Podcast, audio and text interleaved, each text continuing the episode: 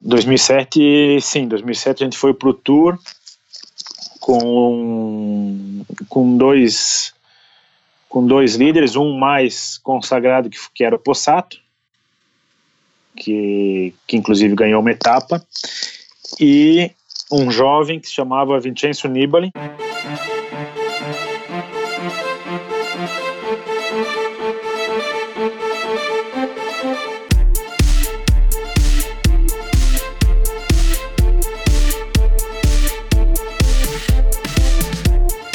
Bem-vindos à edição especial do Endorfina Podcast, Tour de France 2018.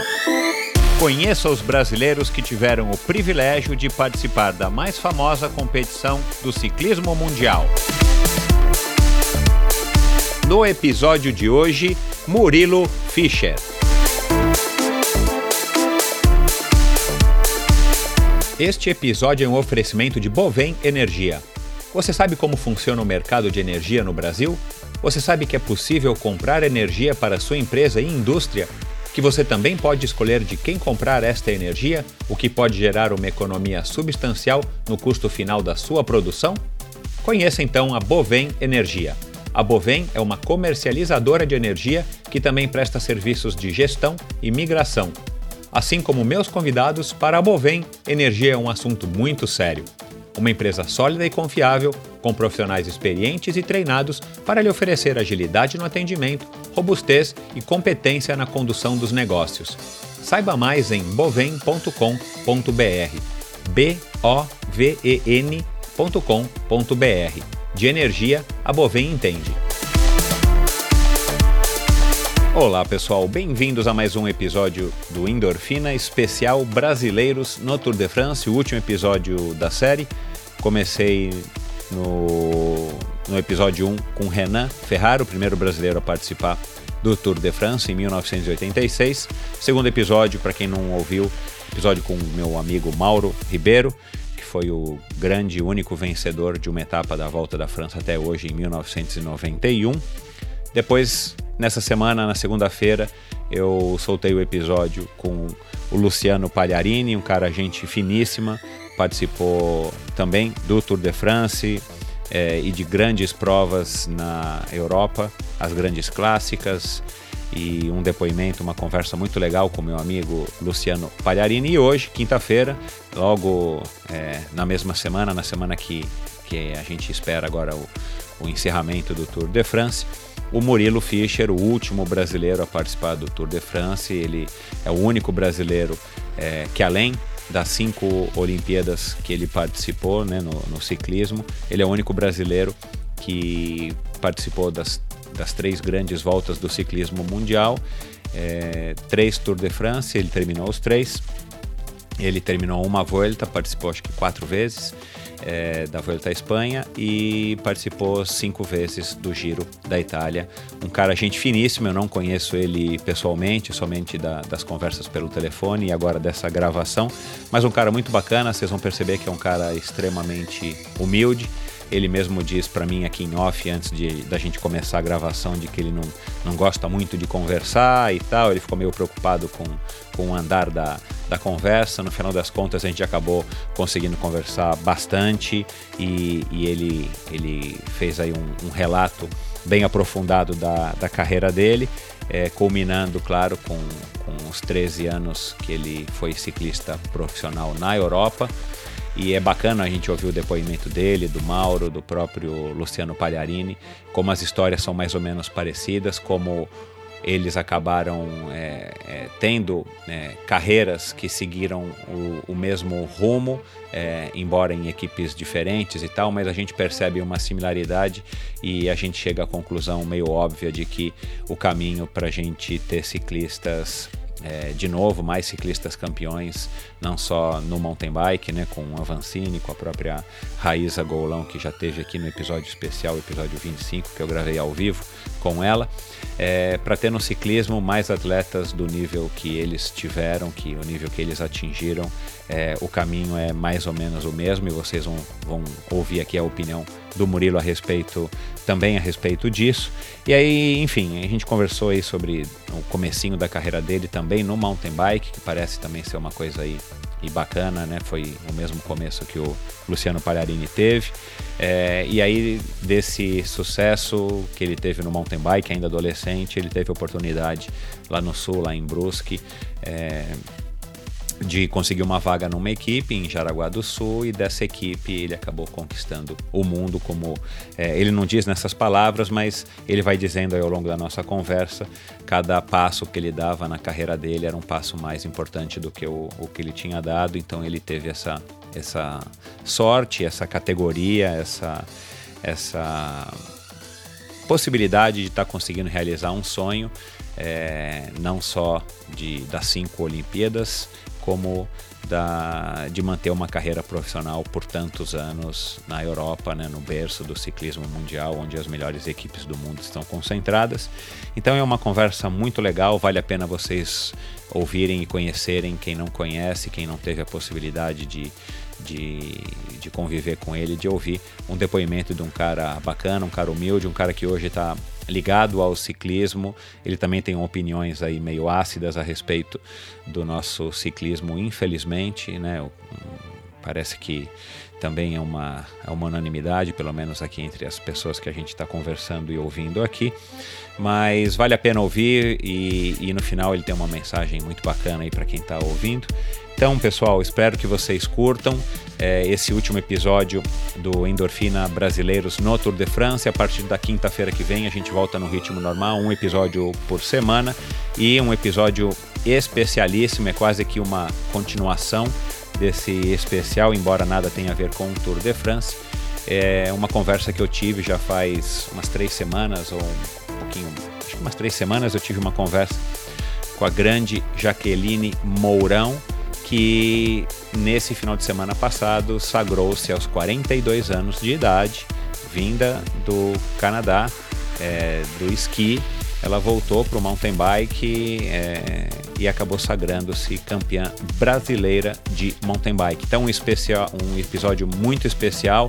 É, na época da nossa conversa ela não tinha sido ainda campeã brasileira, mas vocês que, que curtiram aí essa vitória dela, vocês que curtem mountain bike, vocês que curtem esporte, vocês que curtem ciclismo e esportes de inverno, vocês vão ouvir aí uma conversa bem bacana, uma conversa é, onde a gente foi aí bem, bem fundo na, na, na, vida e na carreira da, da Jaqueline, e vocês vão entender que esse título dela, claro que é uma é uma, é uma surpresa pela idade, pelo fato dela estar tá afastada do mountain bike, é, embora do mountain bike competitivo, embora não do mountain bike, porque ela me mostrou aí uma, uma foto na nossa ligação por, por Skype, na verdade uma foto não, ela me mostrou pelo, pelo computador, pelo celular dela, ela mora na beira de uma trilha, onde ela no inverno sai esquiando e, e no verão ela sai pedalando, lá no Canadá mas é, não é uma surpresa, haja visto que vocês vão ouvir aqui. É uma moça completamente self-made, uma moça que, que, claro, tem talento, mas é uma moça que buscou desde o comecinho lá atrás. Então é uma conversa que vale a pena vocês ouvirem, com certeza.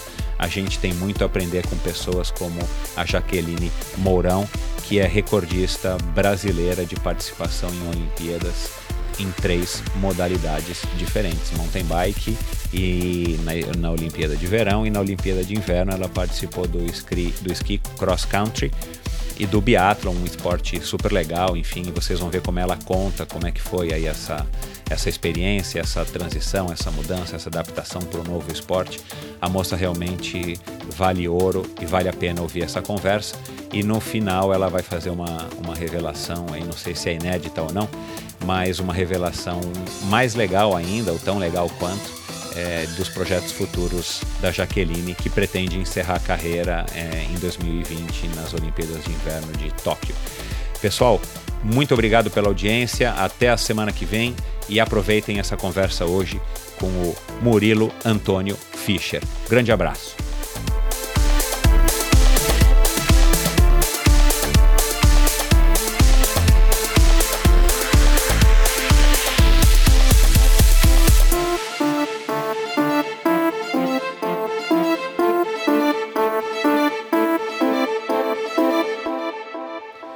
Oi, Murilo, bem-vindo ao Endorfina. Como vai? Oi, Michel. Tudo ótimo, prazer em estar aqui com vocês. Murilo, é, demorou para a gente conseguir sentar, né? Mas finalmente, agora na, na última semana aqui do, do Tour de France, é, a gente vai falar um pouquinho de, de Tour de France, óbvio, da tua participação e tal. Mas vamos lá, esse episódio vai ao ar na quinta-feira, que já vão ter passado aí as, as três etapas mais difíceis dessa semana. E no sábado vai vir um time trial é, antes de, da etapa de Paris. Qual que é a tua aposta para vencer o Tour esse ano? Bom, um, um homem da Sky é inevitável. Uh, acredito que um, o Thomas, o Geraint Thomas, né, é, visto a facilidade que ele fez as últimas etapas, eu acho que eu acho que vai ser quase impossível o Froome largar ele. Até seria, acredito, uma coisa muito positiva para o ciclismo se se o Geraint Thomas ganhasse o Tour. Por que que você acha que seria positivo? Pelas sombras que, que andam com o Froome. Então, acho que, mesmo sendo Casa Sky, o Geraint Thomas, eu acho que é uma boa nova imagem para o ciclismo. Legal. É, e essa te, te, teoria, não, né? Não, não vou dizer que é uma teoria, mas o que eu tenho ouvido e lido essa possibilidade de que o, o Geraint Thomas, ninguém sabe como é que ele vai se comportar, como ele se comporta em, em três semanas é, de, de uma volta, né, como, como o, o Tour. É, ainda mais andando bem como ele está, e algumas pessoas até especularam que o que aconteceu com Simon Yates foi isso, né? Até a segunda semana a gente tinha certeza, eu era uma das pessoas que tinha certeza de que a prova estava quase ganha aí para o lado dele. E de repente a gente viu ele quebrar na, na terceira semana do, do giro. É, você acha que, que no caso dele ainda pode ser diferente? Eu acho, sinceramente, bem difícil, até porque o terreno do Tour de France é um terreno muito, não muito mais fácil, mas mais para as características do Geraint Thomas do que o Giro de Itália, a última semana para o Simon Yates. O Tour, a gente sabe que é uma corrida muito mais disputada, um circo muito maior, mas subidas não são tão duras quanto o Giro. Né? É, perder um minuto no Zoncolan é, é para qualquer um perde, entendeu? Mas nas subidas do Tour de France já é mais é, visto o Geraint Thomas, eu acho bem difícil ele perder esse Tour de France. Legal, vamos lá. A, domingo a gente vai saber, a, a essa altura do campeonato aqui na quinta-feira, quando esse episódio está indo ao ar, talvez a gente já tenha alguma definição, né? etapa de amanhã, terça-feira, já é uma etapa longa, 219 quilômetros, com cinco subidas e as mais difíceis são para o final. Já pode gerar aí alguma mudança na classificação geral, enfim. Mas a gente vai saber. Legal, vamos falar agora aí de, de você. Daqui a pouco a gente volta para o Tour, mas para falar do, do seu, das suas experiências no Tour. Vamos lá, como é que você teve contato com a bicicleta? Você nasceu em Brusque, está com 39 anos, você é de todos esses esses ídolos brasileiros do, do ciclismo que participaram do Tour de France, você é o mais novo aí por um ano em relação ao Palharini, mas você é o mais é o mais recente aí com as participações mais recentes, aliás bem recentes. É, Conta aqui para a gente entender aqui como é que foi tua infância em Brusque. Já foi uma infância sentado na bicicleta? Como é que, como é que foi? Na verdade, é, eu costumo brincar que eu já pedalava quando eu estava na barriga da minha mãe. Minha mãe ia trabalhar de bicicleta grávida, então é, eu já tava, a bicicleta já estava presente antes de, de nascer, na verdade. Que legal. Ah, é, muito bacana. E na verdade a bicicleta para mim sempre foi algo assim que que eu nunca abandonei a bike, nem a bike me abandonou. É, eu lembro que. De, eu, eu, lembro, inclusive, eu lembro quando eu aprendi a andar sem rodinha. Meu pai numa parte da, da casa e minha mãe no outro, me empurrando, eu me equilibrando para tentar chegar na minha mãe, e depois da minha mãe para o meu pai, e assim vai, aprendi a andar sem rodinha. Ah, com os meus primos, a gente, a gente brincava muito de bike.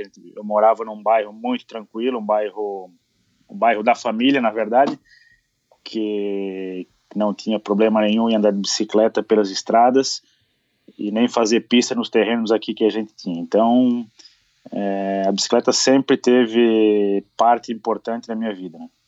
Agora, sua mãe ia, ia pedalando para o trabalho? Sua mãe era. era é... A minha. Fala. a minha mãe era faxineira na casa de uma, de uma senhora, ia pedalando para o trabalho e, e grávida, lógico, continuou trabalhando e, e eu estava junto nessa aventura. E da onde que surgiu essa vontade da sua mãe ou essa, esse hábito da sua mãe de andar de bicicleta para o trabalho, enfim, de fazer o, o transporte? Bom, Brusque é uma cidade, né, falando de 40 anos atrás, era uma, é uma cidade, ainda é pequena, mas há 40 anos atrás era muito mais tranquila, muito mais familiar, pequena, proporcionava essa, essa locomoção de bike, né? Tinha o hábito de bicicleta, era bem comum. Que legal, meu. Pô, é, há 40 anos, isso, ainda mais uma mulher, né? Isso aí acho que é, é, Aqui, pelo menos no Sudeste, inusitado. Aí no Sul, eu não, eu não sei. Sim, aqui bem comum. Que legal, comum. cara. Que legal. Bom, é, aí você aprendeu a andar de bicicleta no, no corredor de casa, tal. Teus pais te, te estimularam. E quando foi que você começou a, a ter uma relação mais é, que não era só diversão com a bicicleta? Assim, quando é que você começou Bom, a fazer pedaladas ou dar voltas no quarteirão, dar voltas no bairro, enfim? Na verdade, é, conforme eu fui crescendo, né, eu ganhei a minha primeira bike grande, né, Aro 26, que era uma Ranger, e com o passar do tempo, né, eu fui não tinha marcha, aí a gente foi reformando a bicicleta, e bota uma marcha, bota câmbio de cinco marchas e pinta e aquele negócio todo. Ah, até que até que meu irmão fez a primeira comunhão e ganhou uma mountain bike, certo? Ele ganhou uma mountain bike e o meu pai, para não fazer é, diferença, teve que comprar uma bike para mim também. Então, foi o primeiro passo de uma bicicleta comum para uma mountain bike um pouco melhor. Na época era uma Caloi alumínio e tal. Que já era, uma, que... já era uma bike super legal para os nossos padrões de Brasil, enfim, né? Era uma bike sensacional para a época. Ah, então ali, ali foi o primeiro passo para o início né, do, de uma coisa mais séria. Ah, depois que ganhei essa mountain bike, é, onde foi comprada essa bicicleta, a loja tinha um clube de mountain bike, por incrível que pareça, em 95, 96, tinha o Clube Caça Trilhas. Ah, e eu fiz parte desse. Comecei a, a, pedalar com eles no sábado à tarde. Né, os primeiros pedais eram era uma comédia, porque até brinco com, com meus amigos hoje, que eram os, os, os mountain bikers da época. Eles chegavam em cima da subida cinco minutos antes de mim. Quando eu chegava, o pessoal, bom, vamos lá que todo mundo chegou. Falei, pô, mas deixa eu descansar. Falei, não, não, vambora. o cara que vai por último tá sempre pendurado. tá sempre no gancho. Então, é, foi, foi uma parte, foi um período muito bacana, muito legal, que, que no, no, no como é que fala, na, no nosso, no nosso dialeto do, do ciclista, né, deu a carcaça, todo esse sofrimento, toda essa essa batalha, a gente vai criando essa carcaça para aguentar cada vez mais. E, e qual idade isso, você lembra? Cara, devia ter uns. Que teu irmão fez primeira comunhão? 14, devia uns 14 anos, 15 anos. E aí você andava pela cidade, ia para a escola de bicicleta, pulava guia? É, não, lógico, ia para a escola, ia para a escola de bicicleta, é, andava, fazia trilha com os meus primos, né? Ah, essas coisas assim que, que era muito mais fácil antes do que hoje, né? Muito mais tranquilo. E futebol, sei lá, outros esportes, o skate, né? Que eu tenho oito anos a mais que você, quase nove. É, o skate foi bastante popular aí quando a gente era moleque e tal, né? Na, ve na verdade, na verdade, no período escolar, é, eu pratiquei natação, pratiquei atletismo, pratiquei basquete, pratiquei vôlei Participei de competições de skate também. Olha lá. tá.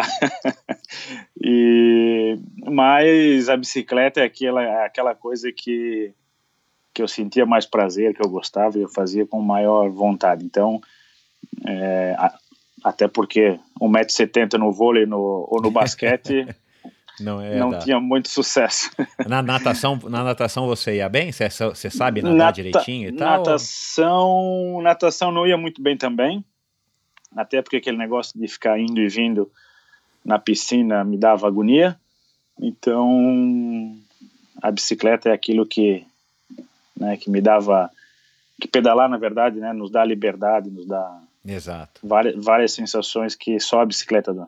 Exato, exato.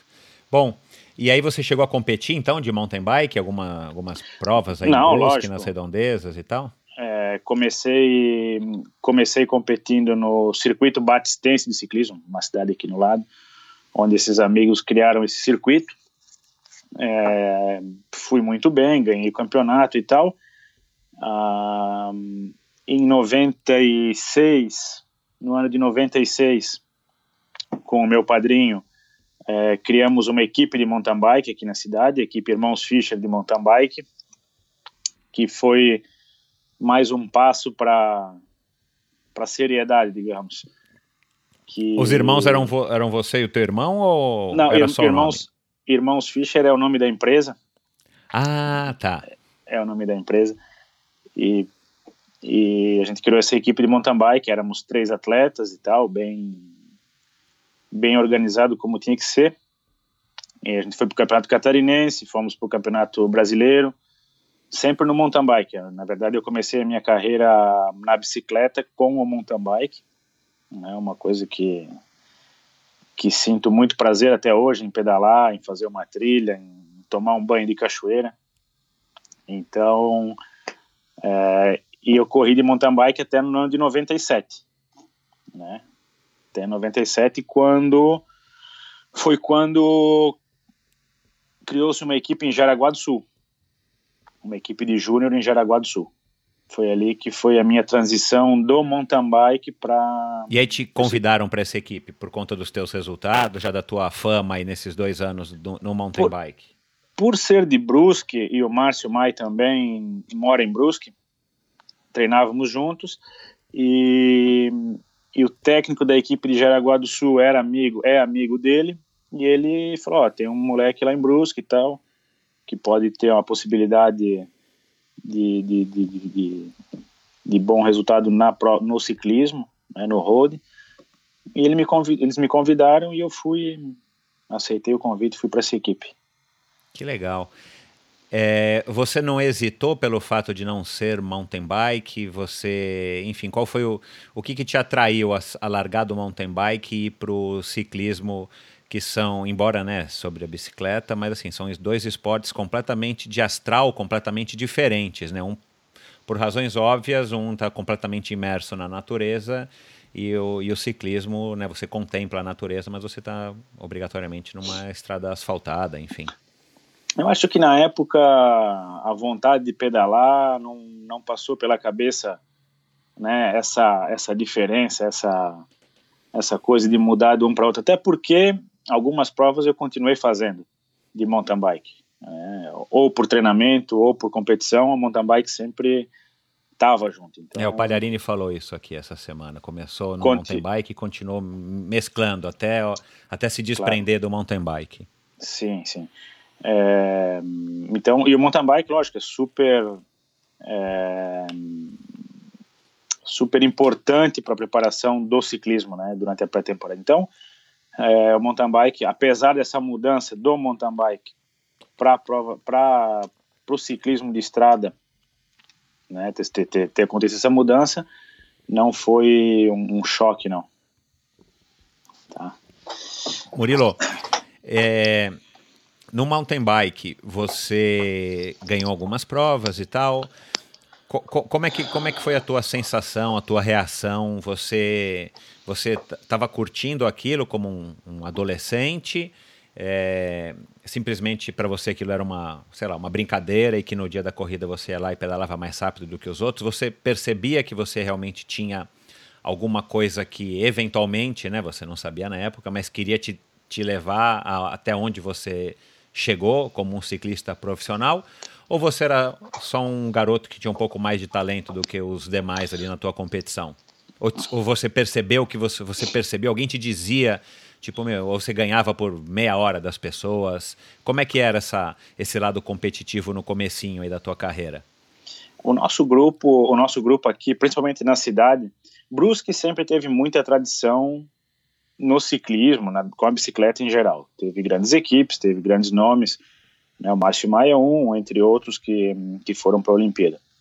Márcio, Mas... aliás, que vai estar aqui já já conosco também, né? Joia.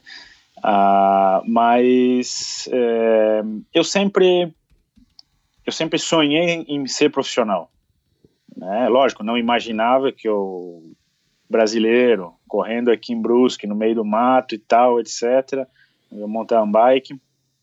Lógico, cara, a gente tinha a imagem do profissional, o sonho, mas ao mesmo tempo sabia que era um pouco quase impossível, mas fazia da melhor maneira, lógico. É, nunca, eu, eu não me considero um grande talento, nunca, nunca me considerei. O diferencial sempre foi a dedicação e, o, e a maneira de enfrentar as situações, né? Então, desde aquela época uh, do mountain bike, eu já ia antes na pista, já conhecia a pista, já memorizava. Então, sempre foi mais pro lado profissional do que pro lado do talento, né? Da, lógico, acredito que hoje, é, não gosto de falar de mim, mas hoje vendo até onde eu cheguei, é lógico que tu precisa de alguma coisa diferente dos outros, né? Mas a parte, mas a parte profissional, eu acho que é muito mais importante. Você, você falou que, né? Você não, não, não você tinha menos talento e mais dedicação. Você era um cara esforçado. Agora, o que, que você acha que te motivava? Você tinha um, um ídolo é, que você acompanhava no ciclismo, ou mountain bike, ou no ciclismo de estrada? Você já sabia o que, que era um Tour de France, essa altura aí do campeonato? É, você sabia o que, que era ser um ciclista? Você imaginava que soubesse o que, que era ser um, um ciclista profissional? Ou era, vai, uns um sonho como a gente tem quando a gente é adolescente, sei lá, você é astronauta, você é veterinário. É, da onde que veio esse gosto, essa porque a gente encontra, como eu acabei de dizer, muito, muito, muita criança, muito adolescente que sonha em ser advogado ou astronauta ou piloto do, de avião e tal. Mas são coisas muito mais comuns do que ah, eu quero ser ciclista profissional. É, então, é, essa é uma pergunta que eu também não sei é, não sei de onde veio essa ideia, esse sonho, essa coisa. Ah, lógico que eu já acompanhava, meu pai assinava algumas revistas, por exemplo, a Veja trazia algumas, algumas notícias do Tour de France, é, lembro da morte do Casartelli durante Isso. o Tour, que saiu na Veja e tal. Então, é, a gente, lógico, tinha acesso a algumas revistas meses depois, né, uh, dos eventos. Então, é, não sei da onde nasceu essa, essa paixão, esse desejo de ser profissional, mas sonhava é, diariamente com isso durante os treinos. Pô, será que alguém um dia vai me ver? Será que eu vou conseguir? Será que será que eu estou fazendo a coisa certa? Então esse sonho, Michel, cara, não sei da onde. Que curioso. Você já tinha ouvido falar é, do Mauro Ribeiro, por exemplo, né, com a vitória Mauro. dele em 91. Claro. Você, você já, já tinha conhecimento disso? Sim, já tinha conhecimento, até porque, como eu te falei, Brusque sempre foi uma cidade de grandes ciclistas. É, nessa época eu treinava com o Márcio Mai, certo? Ah, tá. e, o Márcio, e o Márcio Mai era o melhor ciclista do Brasil. E lógico, pô, se eu estou treinando com ele, claro. eu quero ser melhor que ele, não quero ser, né? Uhum. Então a gente foi, foi treinando, é, eu fui crescendo, fui melhorando, é, fui treinando de uma forma mais correta, fui me dedicando. Meus pais me deram a possibilidade de fazer isso, né? Que não houve conflito. Não houve conflito. Até uma coisa que eu acho super engraçado que que hoje eu começo a contar é, e a gente e eu vejo que ele tinha razão porque na época de decidir entre fazer uma faculdade ou ser ciclista, eu falei, cara, para mim ser ciclista, eu tenho que ser ciclista. Isso é uma profissão, assim como um dentista ou, ou qualquer outra profissão. Então, eu vou ser ciclista, eu vou morar em Jaraguá do Sul, não vou poder ir para uma faculdade. Na época eu não podia porque tinha competição sempre, treinamento e tal. E os amigos do, do meu pai falaram, mas como, né? Vai viver do quê? O que, que ele vai ser? E hoje, e hoje esse, o pessoal que, que criticou, que deu essa, esse conselho para o meu pai, hoje eles estão pedalando. Ah, é. então, é. é comum isso mesmo, né? a gente encontrar pessoas que, que de alguma maneira te olhavam né, esquisito é. e que hoje as pessoas pedalam, né? Não, mas bacana, legal. Então, legal, óbvio. É eu vejo que quem perdeu tempo foram eles, não eu, né? Exato. Mas é, então assim é, essa essa coisa de ter é, Márcio Mai, Fábio da Luz, é, Suelito Gor aqui na cidade treinando junto, eu acho que foi também uma grande motivação, um grande um grande espelho para mim. Bacana. Por que, que o Sul tem tanto, tanto ciclista, né, cara? Você vê você do Sul, Renan do Sul, Mauro do Sul, Luciano do Sul, Mar, Márcio Mai do Sul, Fernando Louro, que vai estar aqui com a gente, não. Mas, assim, é, muitos são do Sul, né? Tem a ver, você acha que tem a ver com a, com a cultura, é, a influência europeia na cultura, na colonização e tal, ou coincidência? Pois é, eu acho que os dois, né? Eu acho que um pouco a cultura, né? Essa tradição, essa que os italianos trouxeram, que os alemães, os poloneses, e, e um pouco coincidência também, porque se bem que São Paulo também a gente teve grandes ciclistas. Sim, né? sim, é. é Mas então... muitos são do sul, né? São Paulo também tem um, é, é, um estado muito mais populoso, talvez até do que os três estados aí do sul, eu não sei. Mas assim, muitos são do sul e né, os grandes nomes, sei lá, dos dez grandes nomes do ciclismo brasileiro até hoje, sei lá, acho que a maioria é, é do sul, né? Sim, bom, pode ser, pode ser essa tal da genética e, e também, como eu falei antes, né, é, muitas grandes equipes aqui no sul foram, né, importantes no cenário brasileiro do ciclismo, né? Chilesser, Tigre, é, outras equipes aqui do, de Santa Catarina. Bacana. É, bom, Jaraguá do Sul, você estava contando, formaram uma equipe, te chamaram e aí você migrou para bike de estrada, pneu fino. É, como é que foi essa, essa transição, essa experiência? Até então, eu imagino que você nunca tinha pedalado, ou se tinha pedalado numa Caloi 10, né, como a gente chamava na época. É, você pedalou pouco. Como é que foi essa transição do mountain bike para o sofrimento nas estradas? Não, na verdade, é, eu já eu já tinha uma Caloi 10, né, que era Caloi Triathlon na época, que meu pai me deu uma deu uma de presente. Mas é, essa transição foi foi um pouco chocante, não pelo fato da bike, mas de ir morar longe, e morar fora ah, de casa. Claro. 17 anos, é, o jeito da risada, né? Jaraguá do Sul, é, de Brusque a Jaraguá do Sul são 100 quilômetros, né? Então dá pra, dá pra fazer de bicicleta facilmente. É, mas aos 17, né? Naquela e foi época, aquela, então. E foi aquela choradeira, né? Vai morar longe e tal, e aquele negócio. E, e meu Deus, o que, que vai ser do meu filho? Aquela coisa, né? Mas, mas éramos em quatro no apartamento, quatro quatro garotos de 17 anos, tu imagina a, a mistura de felicidade estar tá morando sozinho, né? Com o prazer de pedalar. Então, é, foi foi um momento assim muito importante e muito bacana na não só na minha vida como na vida de todos os outros que fizeram parte dessa dessa equipe, porque foi um foi assim um como é que eu posso falar, algo assim de muito diferente do que a gente já estava fazendo.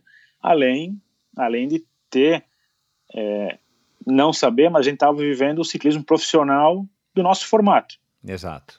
Porque... É, mas você tinha salário, ganhava alguma ajuda de custo? Ou... Ganhava, ganhava um, uma ajuda de custo. É, a gente tinha um técnico, tinha uma Kombi, tinha aquele negócio, toda a estrutura que, que a gente precisava para. Na época a gente era júnior, a gente era a melhor equipe júnior do Brasil, ganhava a corrida elite em Santa Catarina, então. É, mas tudo como eu falei, é tudo sempre na muito de boa, muito tranquilo, sem pressão, sem aquela coisa que tem que fazer, que sabe? Era, era um grupo de amigos que saía para pedalar, que um atacava, um ia na frente do outro, aquela coisa sempre. Uh, mas isso aí foi criando essa foi foi, foi moldando essa, também o Murilo é, ciclista, né? Porque você você cresceu sendo ciclista, contato com a bicicleta, é, Exatamente. é ao mesmo tempo que você foi se desenvolvendo como atleta, né? Então foi Exatamente. um crescimento é, e, e muito mais é, e muito mais assim, né? A experiência de 17 anos, sair do teu conforto, da tua zona de, de total conforto, né? Porque morando em casa, com os pais claro, e tal. Claro, E ir para uma outra cidade longe, não tinha telefone, esse negócio, né? Não tinha que, Skype faz... nem, nem internet para você não, ficar se comunicando assim facilmente. É, e esses 100 quilômetros pareciam 100 mil quilômetros. Né? Então, é, é, claro, são as proporções, né?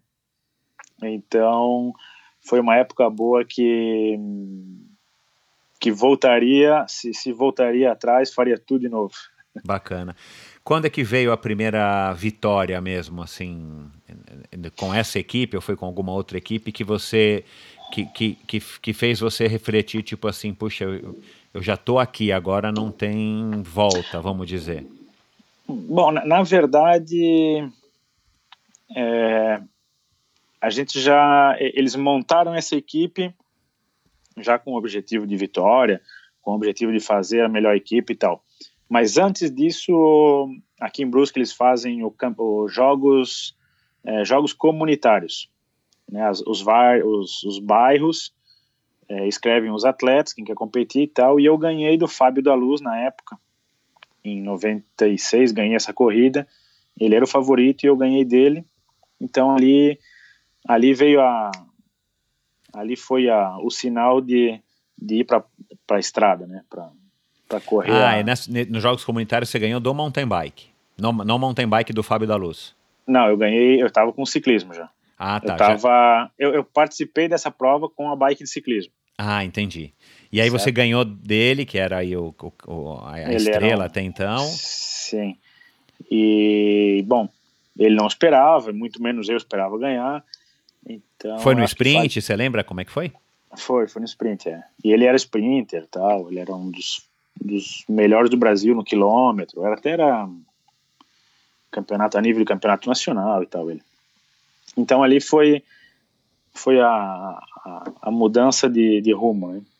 Foi, foi a vitória que te fez, vamos dizer assim, poder sonhar um pouquinho mais alto, tipo, talvez eu consiga Sim. ser um ciclista profissional a nossa maneira, pelo menos, né, no, no médio prazo, é, sim, sim. depois dessa vitória. Exatamente. Então foi ali que, que, que começaram essa equipe em Jaraguá do Sul e tal e e, e você, e você tinha um objetivo assim na tua cabeça que pelo que você se lembra assim, ah, eu quero participar dos Jogos Olímpicos, eu quero é, participar do Tour de France, enfim, ou Não, você simplesmente meu... queria ser um ciclista profissional e é, eu queria ser, para mim, queria ser um ciclista profissional. É, na época tinha, se não me falha a memória, a equipe da Mapei ou algo parecido. Então eu sonhava em, em alguma coisa assim, né? Mapei e tal. Mapei na época era a melhor equipe do mundo. Isso, é. E, lógico, como eu te falei, morando em Brusque, sonhando com a Mapei era uma coisa assim meio que, né? Me acorde, por favor, né? né? Mas mas temos que sonhar. Claro. Bom, da, da equipe de Jaraguá do Sul, você começou a ter é, vitórias, vitórias cada vez mais importantes. Como é que foi até você? A, é... nossa, a nossa equipe, como eu estava comentando, a nossa equipe era uma equipe júnior com, com uma filosofia profissional, com filosofia de treinamento, de, de comportamento. E lógico que é, talvez era uma das poucas equipes que eram focadas somente no atleta, somente na, na performance. E é óbvio que vai dar resultado, né? Quando tem os profissionais que estão dispostos a fazer isso, é quase que matemático. mas é, a nossa equipe teve muito sucesso, teve, foi, fomos, éramos quatro, quatro júniores que todos cresceram juntos, todos tiveram super resultados, né? E essa equipe foi durante 96, 97 e 98, uh, foi o nosso período de júnior, que, que, que a gente competiu junto nessa equipe de Jaraguá do Sul. Nesse período, a gente ganhou o Campeonato Brasileiro por equipe, ganhamos Campeonato Catarinense, Jogos Abertos, então foi um período assim, muito positivo para o nosso crescimento. E depois da equipe de Jaraguá do Sul, depois desses dois anos como júnior, aí você já... Depois de Jaraguá do Sul, em 99, a eu e mais um da equipe fomos convidados para participar da equipe de São Caetano do Sul, em São Paulo. Então aqui né, já foi mais um passo para frente. Claro, né? claro, é. é. A gente já estava, apesar de, como tu comentou antes, os ciclistas aqui no Sul é, serem né, de um certo nível e tal, as melhores equipes na época estavam em São Paulo. Né? Calói, é, São Caetano, outras equipes do, de, do interior de São Paulo. E esse convite para participar da, da Pirelli São Caetano, o Zé Bica era técnico e tal, um, um, mito no, no ciclismo de estrada, o Zé Bica Carvalho. Ele convidou a gente e fomos para São, São Caetano, morar lá e participar da, dessa equipe. Né?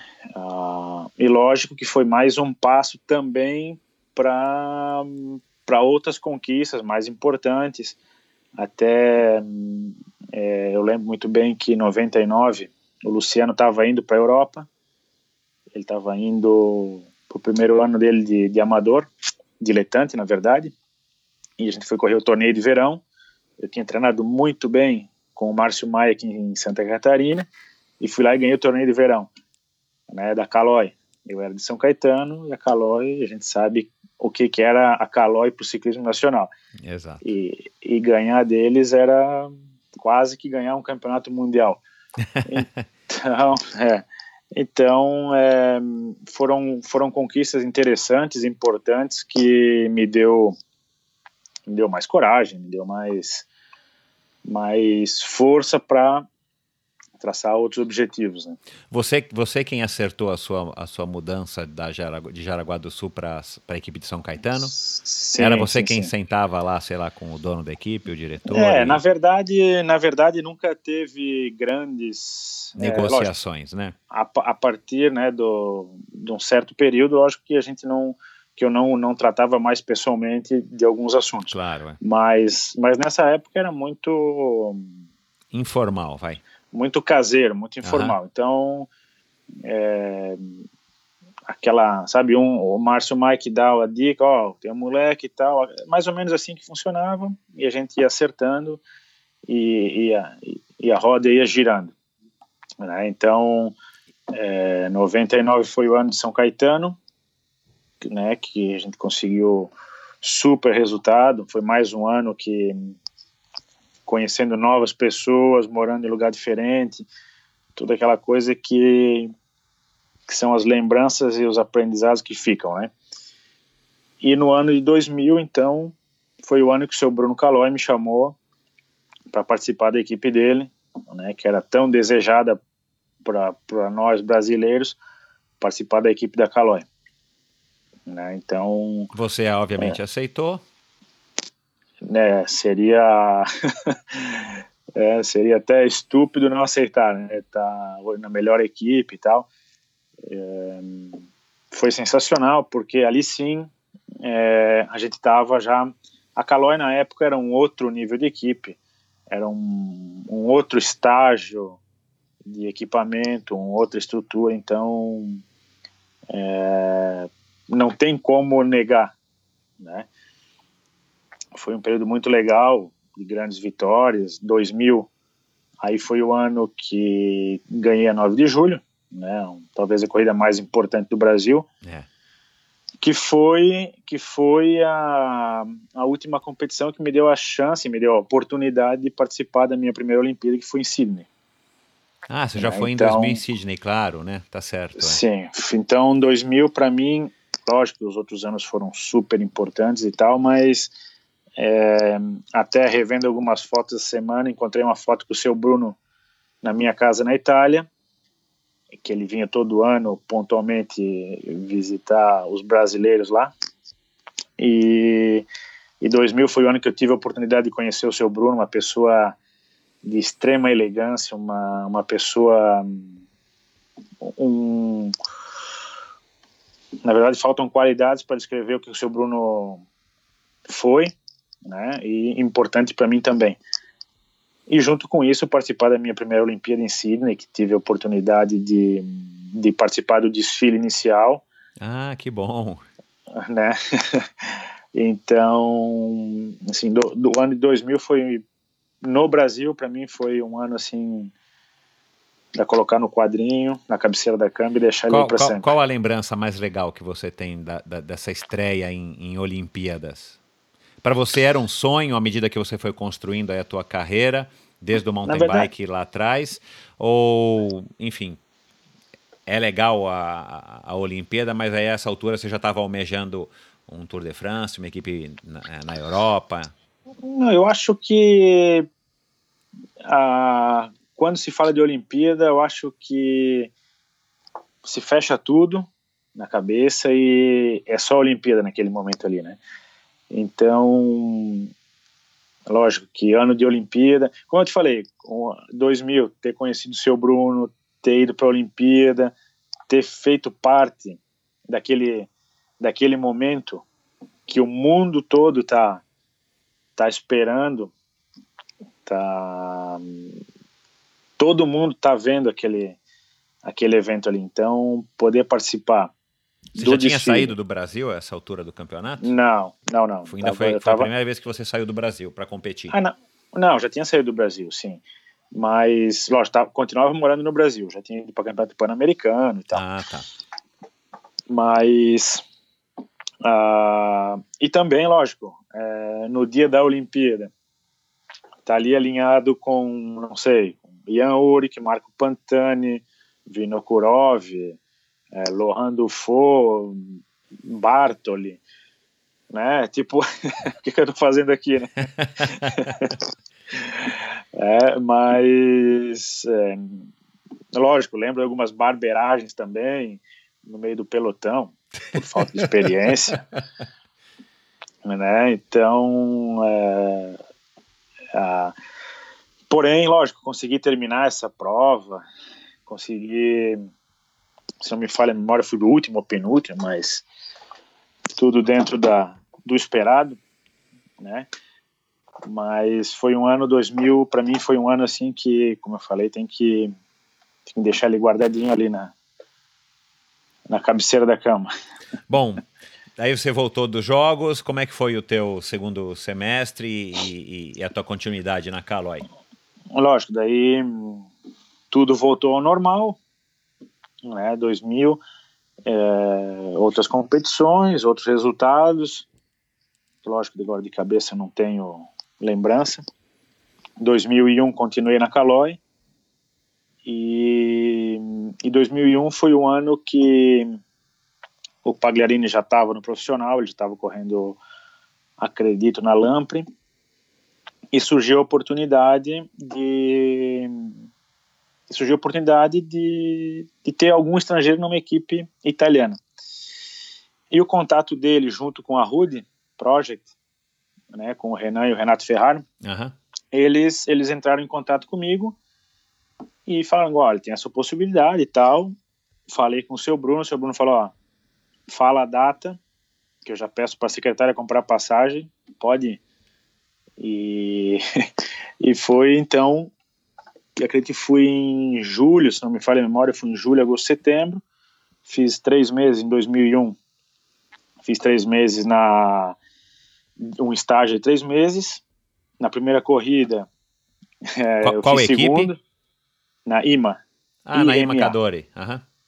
na verdade não era mais IMA Cador, era IMA Brunhoto, mas era tá. é a mesma equipe que o Luciano uhum. fez parte nos últimos anos dele diletante. O... Você venceu então, qual prova? Não, eu fiz segundo. Uhum. Eu fiz segundo, eu fiz segundo, saí numa fuga com dois, com o Inciato e com o Ravaioli. Hoje são grandes amigos meus, mas na época eles queriam me derrubar, que eu não queria puxar, aquele negócio. Eu falei, pô, vocês estão em dois, eu tô sozinho, como é que é esse negócio? Mas enfim, hoje tudo certo. fiz segundo, fiz segundo nessa prova e eu acho que nas outras andei bem e tal. E falando, bom, vamos, vamos ficar com esse brasileiro e vamos ver o que vai acontecer com ele no, em 2002.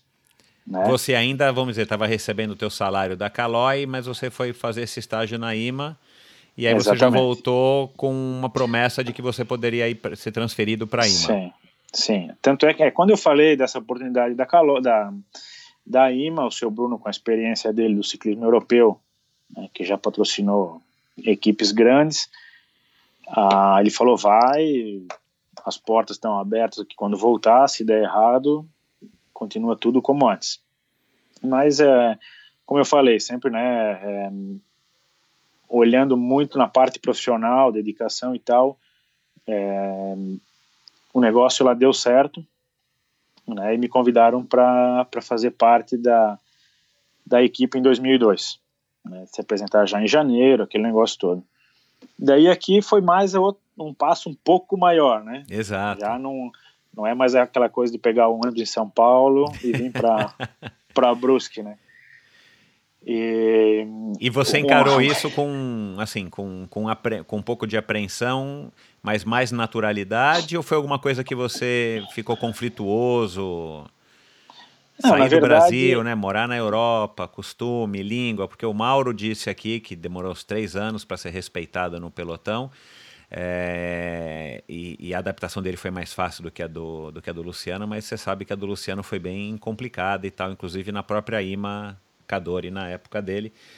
Para uhum. você, é, o fato de você estar tá saindo de né, ter saído de, de Brusque, Jaraguá do Sul, Jaraguá do Sul, São Caetano, São Caetano, São Paulo, São Paulo, agora Itália estava sendo uma evolução desejada, vamos dizer assim? Você estava ansioso e aguardando isso? Ou foi uma coisa que de repente você se viu no meio dessa, é, desse dilema e, e, ficou conflituoso? É, os, os, dois. Mais uma questão que tem que. as duas coisas. Na verdade, estava sendo uma evolução, realização de um sonho, né, até porque já tinha exemplo de Luciano, que ele já estava lá e tal já tinha uma certa referência lá na Europa, mas é, ao mesmo tempo está indo para tão longe, sabe, com, com a facilidade, com a dificuldade, na verdade, desse contato de retorno para o Brasil, não tão simples, né? Mas, mas lógico, eu estou realizando um sonho. Às vezes, claro, chegava no aeroporto, batia aquela, putz, será que vai valer a pena todo esse sofrimento? Será você chegou a conversar vai? com o Luciano, assim, ah, o que, que você acha? Me dá a tua opinião, como é que é? Você fez assim uma, uma pesquisa é, para tentar é, pegar verdade... um pouco mais de informação, tipo, ah, como é que é a vida aí? É, na verdade, quando eu fui para lá, eu fui morar com eles, né, na casa da equipe. Né, o Luciano morava na casa da equipe e eu fui para morar com eles. Então, por um lado, né? Era o, o, eu sabia que eu tinha alguma referência lá, mas por outro lado eu estava deixando tudo aqui, né? Mas lógico, várias vezes bateu a saudade, falei vou voltar, não quero mais isso, não preciso, não tem porquê. Normal, acredito que é uma coisa bem bem tranquila, mas uh, mas tive que ir, tive que ir para ver como como ia ser, né? Ah, antes de ir, lógico, fiz aquele curso de italiano, aquela coisa bem. bem Funcionou básica. o teu curso? Não, também não funcionou. não funcionou porque a nossa. O, o, pessoal da equipe lá, a gente sabe que tem essa, essa coisa de cultura, desse dialeto e tal, que não é italiano.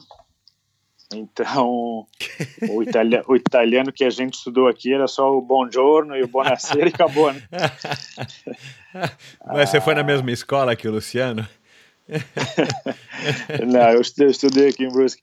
Mas daí, lógico, é, a, eles, eles, eles entenderam a situação, eles sabem que, né, eles foram, comigo eles foram super gente boa, consegui, eu consegui, me adaptei muito fácil, na verdade, né, é, no pelotão, lógico, é, o europeu estava acostumado, na verdade, é até porque o Luciano já, já tinha passado por ali, já tinha ganho corridas importantes e tinha mais um brasileiro que estava ali que, que também estava indo num caminho similar, né? Então você já não era também coisa... tão novidade e os caras tinham um brasileiro lá, quer dizer, né? Assim. Exatamente. Então, uh, eu acho que a melhor coisa para ser no ciclismo para ser respeitado só tem uma coisa a ser feita, é andar forte. Andar forte. Na, nada mais. Então, lógico, né, não, não basta só andar forte, mas é uma das coisas que, que mais conta. Então, é, continuei nessa, nessa minha estrada, nessa equipe em 2002, 2003, né?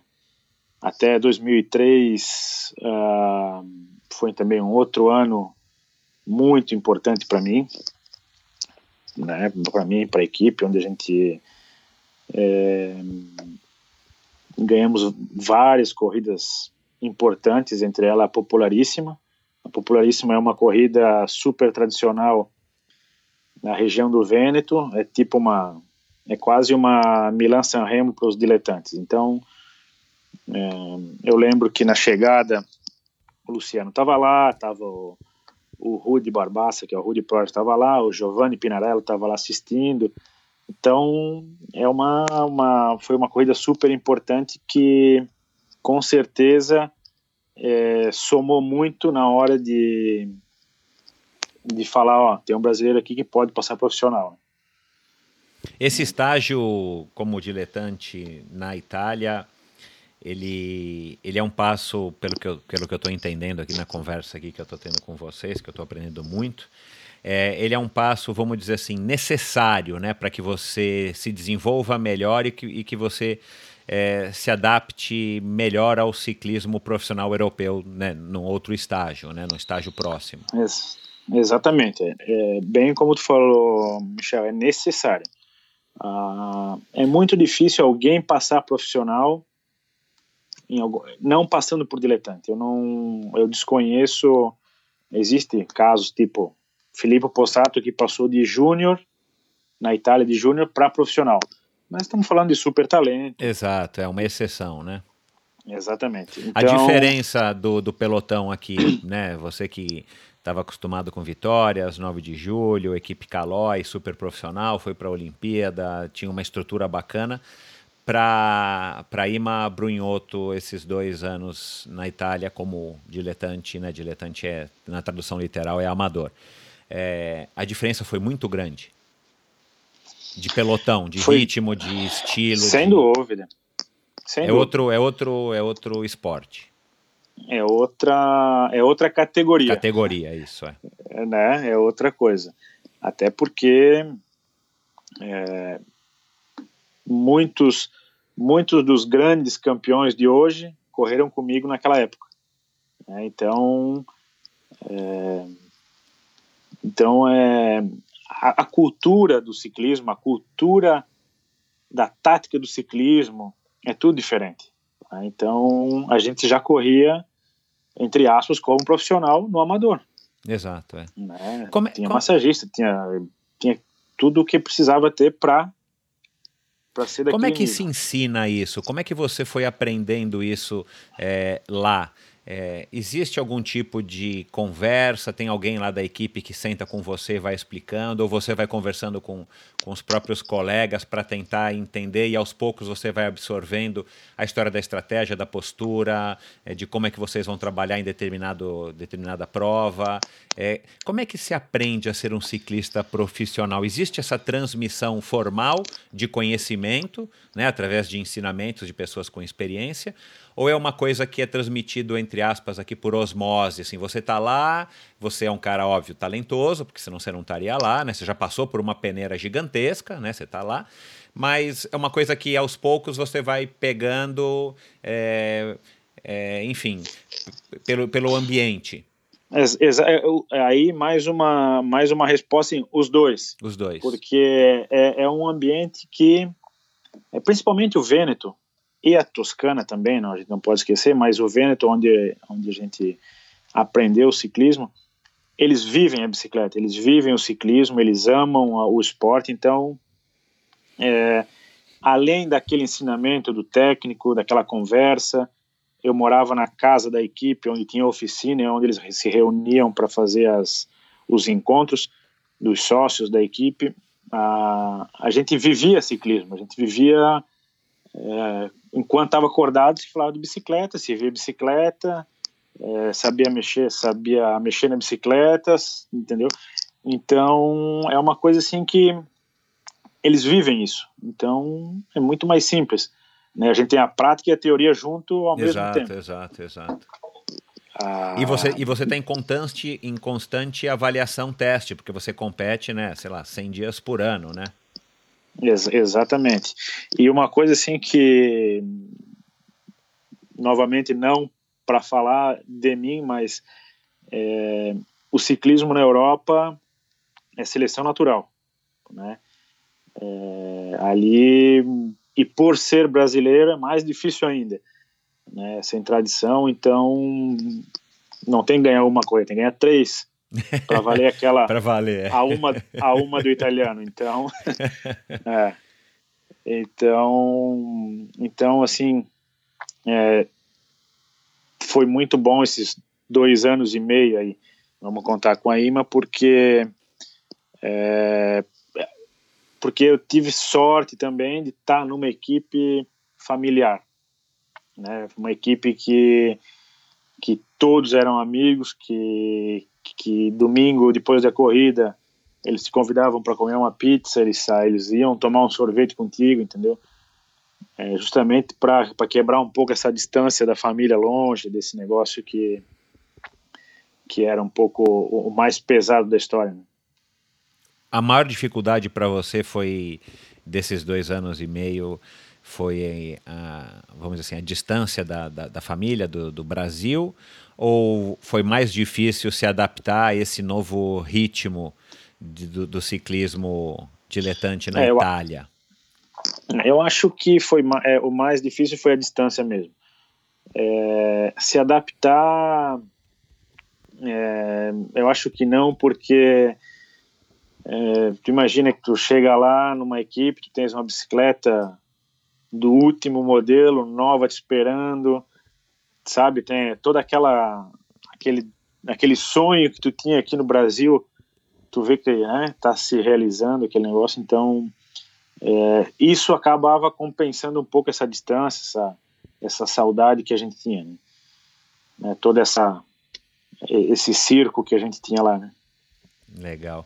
Bom, passou a IMA, você foi foi sondado por algumas Do, equipes profissionais? Em 2000 é, só finalizando, então, 2003, é, ainda existia um, o Campeonato do Mundo B, que era um campeonato do mundo para, para, as, as, para as nações depois da 25ª colocação no ranking mundial. O Brasil não estava entre as melhores e a gente foi chamado para correr esse campeonato do mundo na Suíça em 2003, que treinei muito e tal e aí já pela Calói. Essa, não, 2003 ainda, né? Ah, 2003 tá. eu estava na IMA. Na IMA, tá certo. Em 2003. Uh, ah, fui lá e ganhei esse Mundial, uh, Mundial B, né? Mundial B, que, que ali sim abriu as portas para o profissional, né?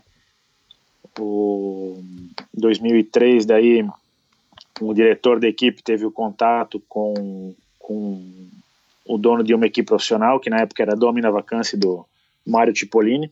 Uhum. E, e, ele me contratou então para. Ele me fez, fez assinar um contrato de três anos, que achei super legal, porque normalmente era de dois. vamos fazer três porque né, pra, tem mais tempo para aprender, tem mais tempo para uma espécie de investimento pra... também em você, né? Acreditando é, que você poderia render no, no médio e longo prazo. Exatamente. Então, aí sim, em 2004, 2004 eu realizei meu sonho de se tornar profissional. Foi foi a realização de um sonho, bem simples. né? ah, foi algo assim que, quando eu me vi na apresentação da equipe, com Giovanni Lombardi, campeão olímpico de um lado, Mário Cipollini do outro, é, Gabriele Colombo, que ganhou Milan San Remo, Jean Matteo Fanini, que, que era um gregário espetacular do, do Eric Zabel. É, falei, putz, aqui tô eu. Vamos lá. Cai, caiu a ficha assim de bate-pronto ou foi uma coisa que você ficou meio. Sei lá, tem algumas pessoas que, que descrevem como uma sensação de anestesiado, assim, por um tempo, mesmo durante as corridas e tal, que você estava ali mais, finalmente. Mais que, mais que nas corridas, os, os primeiros treinos com a roupa da nova da equipe, sabe? Aham. É, aquela, aquela coisa de botar a roupa nova, aquela putz, agora eu sou profissional, agora o negócio é... Cheio de patrocinador? é. Ah, era uma baita de uma equipe, né? Imagina, tinha o Mário Cipollini de campeão mundial, é, então, então... Então era... Ah, foi, foi muito bom para mim também porque era uma equipe muito forte para os sprints, era uma equipe feita por Cipollini para, para corridas importantes e as corridas secundárias que que seriam interessantes para mim, para o meu aprendizado, não era uma equipe tão forte, então todo mundo tinha um pouco de chance, um pouco de liberdade para aprender, para fazer né, o melhor possível. Né? E 2004, por ser o primeiro ano, já foi um ano super bom, porque pelo fato de ter treinado bem no Brasil no começo do ano, eu fui para a Austrália no Tour Down Under, já andei bem, já o, o, cartão de visita já é diferente, né? Claro. Então. O Tour, o tour da Under foi o, o, vamos dizer assim, o primeiro, a primeira volta, é, vamos dizer, importante de, de uma semana que você tinha feito até então. Sim, sem dúvida. Sem uhum. dúvida. Estava correndo na Austrália. Se não, se não me falha a memória, eu fiquei em sexto no geral né, um resultado bom para quem estava começando. Pô, excelente, né? né? Então. O que, que mudou então, da IMA para Domina? Domina, Domina Vacanze? Mudou a média final das competições. Outro ritmo. É, outra coisa. É um salto, você poderia dizer que é um salto equivalente a sair da Calói e, e ir para IMA? Ou é um, um pouquinho menor ou um Sim. pouco maior, um degrau? Não. Eu acho que é a mesma proporção. Mesma até proporção. Porque, é, até porque, lógico, na época, aí sim, a gente tava correndo com Stuart O'Grady, com McEwen, com todos os, os, os grandes, os grandes nomes da, da época. época é. É. Então, então, mas como é que você é, fez aquilo... para aguentar o aumento dessa média, né, o volume de treinos, a, a rotina também, que eu imagino que seja mais cansativa, porque afinal de contas agora você é um profissional, você tem mais compromisso, responsabilidade, peso, cobrança. Como é que você foi se adaptando a isso? Assim, como é que você encontrou é, esse esse, esse equilíbrio para se adaptar a essa mudança? Ou foi uma coisa que foi acontecendo aos poucos? Às vezes é, aos é, trancos acho... e barrancos e às vezes mais suave. É, eu acho que é, é, é, é uma. Eu, eu, nunca tinha notado e prestado atenção, mas quando eu, o último ano que eu competi profissionalmente, eu recebi uma, uma, uma camisa autografada do meu diretor, que foi um grande ciclista francês, e Qual ele escreveu que Marci, Marcial Gaillan. Uhum. Ele foi ele correu na Toshiba, com, com os grandes nomes, com Fignon, com Greg Lemon, com nessa época aí. Ah, foi campeão francês e tal. E ele escreveu que ele, apesar, é lógico, além das, das, das, qualidades e tal, ele me, ele me admirava me admirava muito mais pela tranquilidade, pela maneira que eu absorvia as coisas. Ah. Muito, natural, muito naturalmente. Então, eu nunca fui aquele cara assim de, sabe, ah, e agora o que eu vou fazer? Eu sou careca não porque eu arranquei o cabelo desesperado.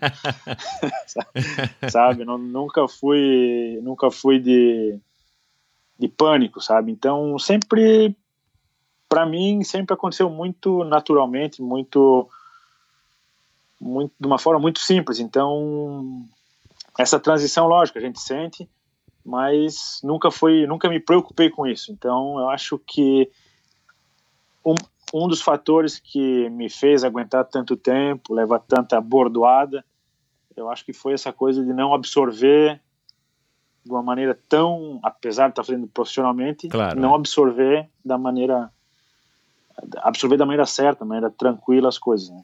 Você não se cobrava, você não, né, à noite, na hora de, de descansar e tal, você não, não se cobrava, ou, ou, um treino que você não rendeu, que tinha que render, ou numa prova que, que você errou numa, numa estratégia, enfim, você, não, você mesmo não se impunha essa cobrança que muitas vezes acaba sabotando né, o, próprio, o próprio atleta? Não, como eu te falei, nunca nunca recebi grande pressão, lógico, existia uma cobrança, mas também nunca fui o atleta que fica, sabe, putz, por quê? O que, que eu fiz errado? Aonde? Eu acho que é pior. Então, eu nunca, naturalmente, nunca, nunca tive essa autocobrança, essa auto, né, por que aconteceu, devia ter feito assim, se, né, se não existe. Você é um cara, você é um cara relaxado, um cara tranquilo ou mais ou menos, depende da situação? Que tenso eu já vi que você não é, né? Você não é um daquele cara estressado, um cara, né? Você é um cara mais relaxado, um cara assim, na tua casa você é aquele cara que é bagunceiro, deixa a bermuda pra lá, camisa de, de ciclismo jogada no cabide, tua mulher vai lá te não. perturbar. mais ou menos. Mais ou menos. Não, mas é, é lógico. Deixa sempre, agora, deixa sempre o tubo da pasta de dente aberto. Eu acho que não, não. Eu acho que eu acho que o Murilo fora da bicicleta é muito mais exigente, exigente do que quando eu era ciclista, entendeu? Curioso. Eu exijo isso, mais né? agora do que antes, é. Então, inclusive agora, eu me cobro mais agora do que antes. Então. Talvez isso tenha, tenha te protegido de, de você mesmo, né? De você também tá, tá é, é, se cobrando muito, como eu falei, de se auto-sabotando. Ah, então eu não, eu não, mereço estar aqui, não, eu preciso melhorar, preciso fazer isso, e você acaba aí se atropelando, Sim. enfim.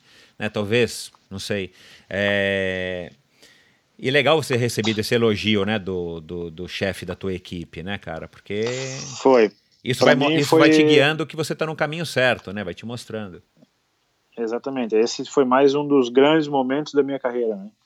É, como ter conhecido o seu Bruno, ter recebido uma, um, uma não é nem um elogio, é um escrever essa essa essa essa dedicatória, dedicatória. aí na, na, na, camisa falando isso. Então é, eu, eu, eu sempre quando quando a minha esposa foi para a Itália eu falei ó a gente é a gente que tem que se adaptar aos italianos e não os italianos a gente. E assim foi né, nas equipes.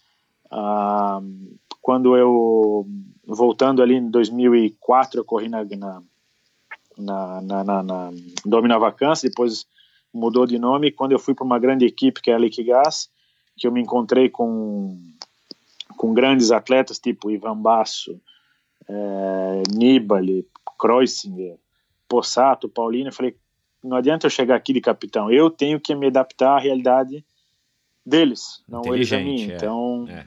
então eu acho que e muitos, muitos, muitos não, alguns dos meus técnicos do passado falaram, pô, eu acho que tu te precipitou em, em se transformar gregário, tu podia ter feito uma carreira com mais vitórias. Mas eu falei, bom, até podia ter ganho três corridas a mais e ter feito dois anos, dois anos de profissional e ter terminado a minha carreira.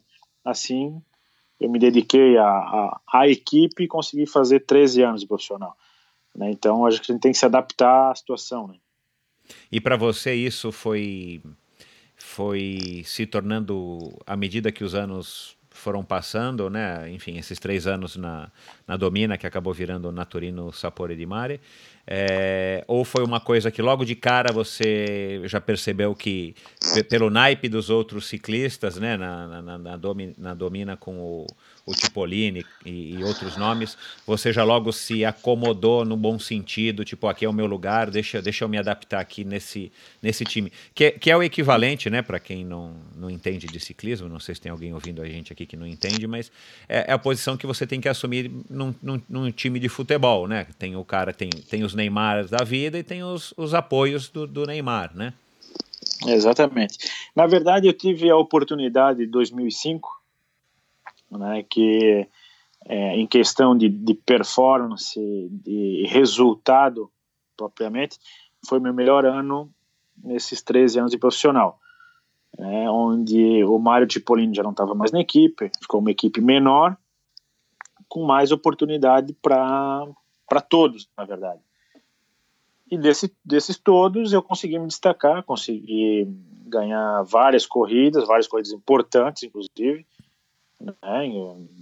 ganhei de Paulo Bettini, que era campeão olímpico, ganhei provas importantes na Itália, ah, e, isso isso fez, lógico, que as outras grandes equipes, né, é, ficassem de olho no brasileiro lá que estava ganhando as corridas e tal.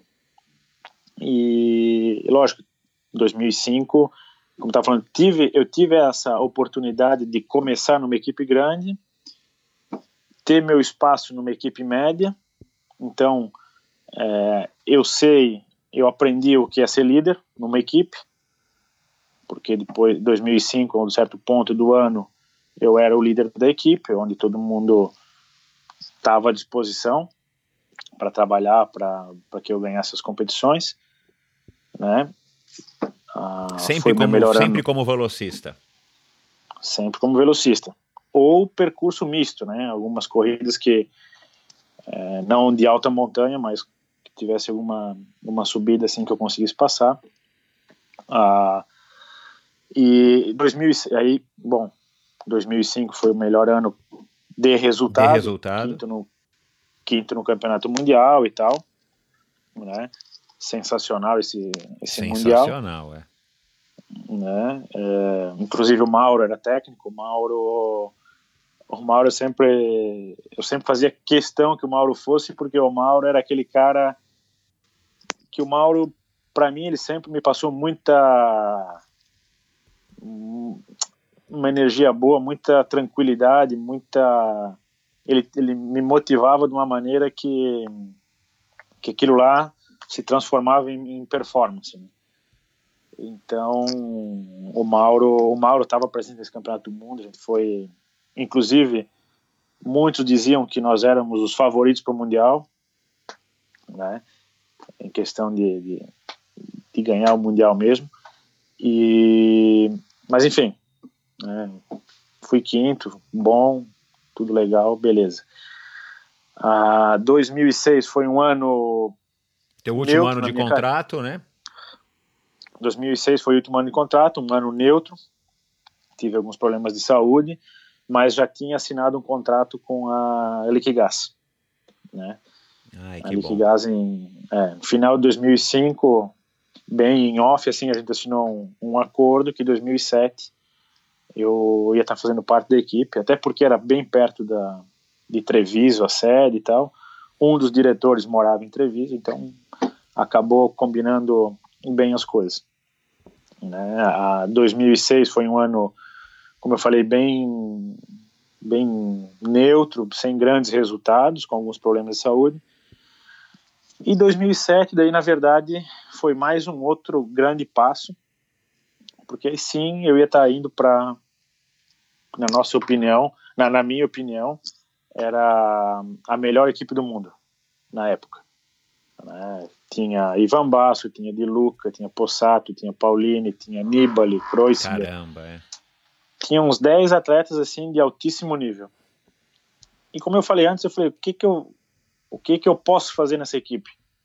Né? Era uma equipe muito rica, onde eles pegavam os melhores e, e, e ia para frente quem era inteligente, na verdade, né? então, é, então, então eu resolvi. Foi então aí em 2007 que eu que comecei a me transformar de líder de uma equipe para agregar. Né? De uma equipe que, na, na tua opinião, e, e, e enfim, eu, eu, acho que eu vou concordar com você, a Liquigás uma das maiores equipes do mundo, né, nessa época, né? Na época... Com esses nomes... É, lógico. É. Era a equipe que ganhava giro, ganhava etapa no Tour, é, ganhava as clássicas, então aonde ia tinha um favorito. Ah, e foi ali que, como eu falei, fui fui fazer a vida de uh, o ciclista gregário. Uhum. Tinha, tinha já o conhecimento do que um líder precisava, porque eu tinha sido líder antes, então isso isso me ajudou muito para a continuação da carreira, né? Saber como então, se comportar no seu papel, né? Isso é importantíssimo, né? Exatamente, exatamente. Então, é, não sei se é uma pergunta que vai vir mais para frente, mas a Liquigás foi para mim, a melhor equipe que, no geral, foi a melhor equipe que eu já participei é, como atleta. Né? Então. Em, em, em quais como, sentidos? Como grupo e como estrutura, como organização. Ah, Muito diferente equipe... da Domina ou da, da, depois da Garmin Transitions ou da FD francês DG? Muito diferente ou diferente, mas bastante diferente porque primeiro que o dono da Liquigás era um apaixonado pelo ciclismo e ele participava com a gente. Ele da, da empresa tour, Liquigás, não da equipe, da empresa. Da empresa. O ah, dono da Liquigás, ele era. É, então, até faleceu semana passada, infelizmente. O, então ele ele era um pouco a alma dessa dessa desse grupo, entendeu? Junto com isso, lógico, grandes diretores, grandes atletas, que, uh, que se formou um, um, grande grupo de amigos. Uh, hoje tenho contato com 90% dos meus companheiros, a gente continua se falando, faz parte de grupos, uh, os diretores igual, né, quando um casa a gente recebe olha um convite para o casamento. É tipo a turma da faculdade, olha lá, é tipo a turma da faculdade isso. É, é, na verdade, é a turma da faculdade. Exato. Então, então, então foi assim, foram três anos na Liquigás, 2007, 2008 e 2009, que, que lógico, tinha, aí sim tinha, tinha mais pressão, tinha, mas era uma família, era um, um grupo que, que quando precisava falar alguma coisa era, era, era face a face, tudo numa boa e tudo se resolvia. Fate a fate. Fate a fate, exatamente. é, e você em 2007 esse... estreou no Tour de France. 2007, sim, 2007 a gente foi pro Tour com com dois com dois líderes, um mais consagrado que, que era o Possato, que, que inclusive ganhou uma etapa, e um jovem que se chamava Vincenzo Nibali, né, que, que, que, fez parte da equipe, que, que cresceu com a gente. Então, né, é, por isso que eu digo, é, foi um orgulho muito grande fazer parte dessa equipe, porque tinha os melhores equipes do mundo na, na época. Né? Fabuloso. Qual foi a expectativa? Qual, quando você soube que iria para o Tour?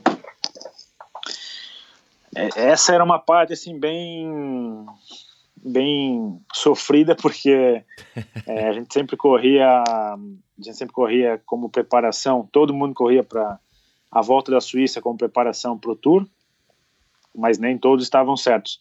E no último dia da, da volta da Suíça é que falava a convocação. Então até no último dia era aquela apreensão né?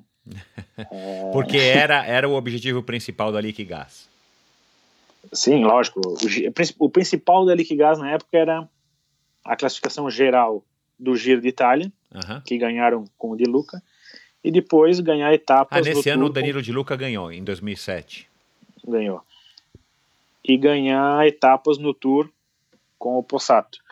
Na verdade. E você não foi para o Giro esse ano, né? Teu Giro foi só mais para frente, né? 2010. O, o Giro foi mais para frente. Uhum. Ah, Aí você soube o... no último dia da etapa da, do, do, do, Tour da Suíça.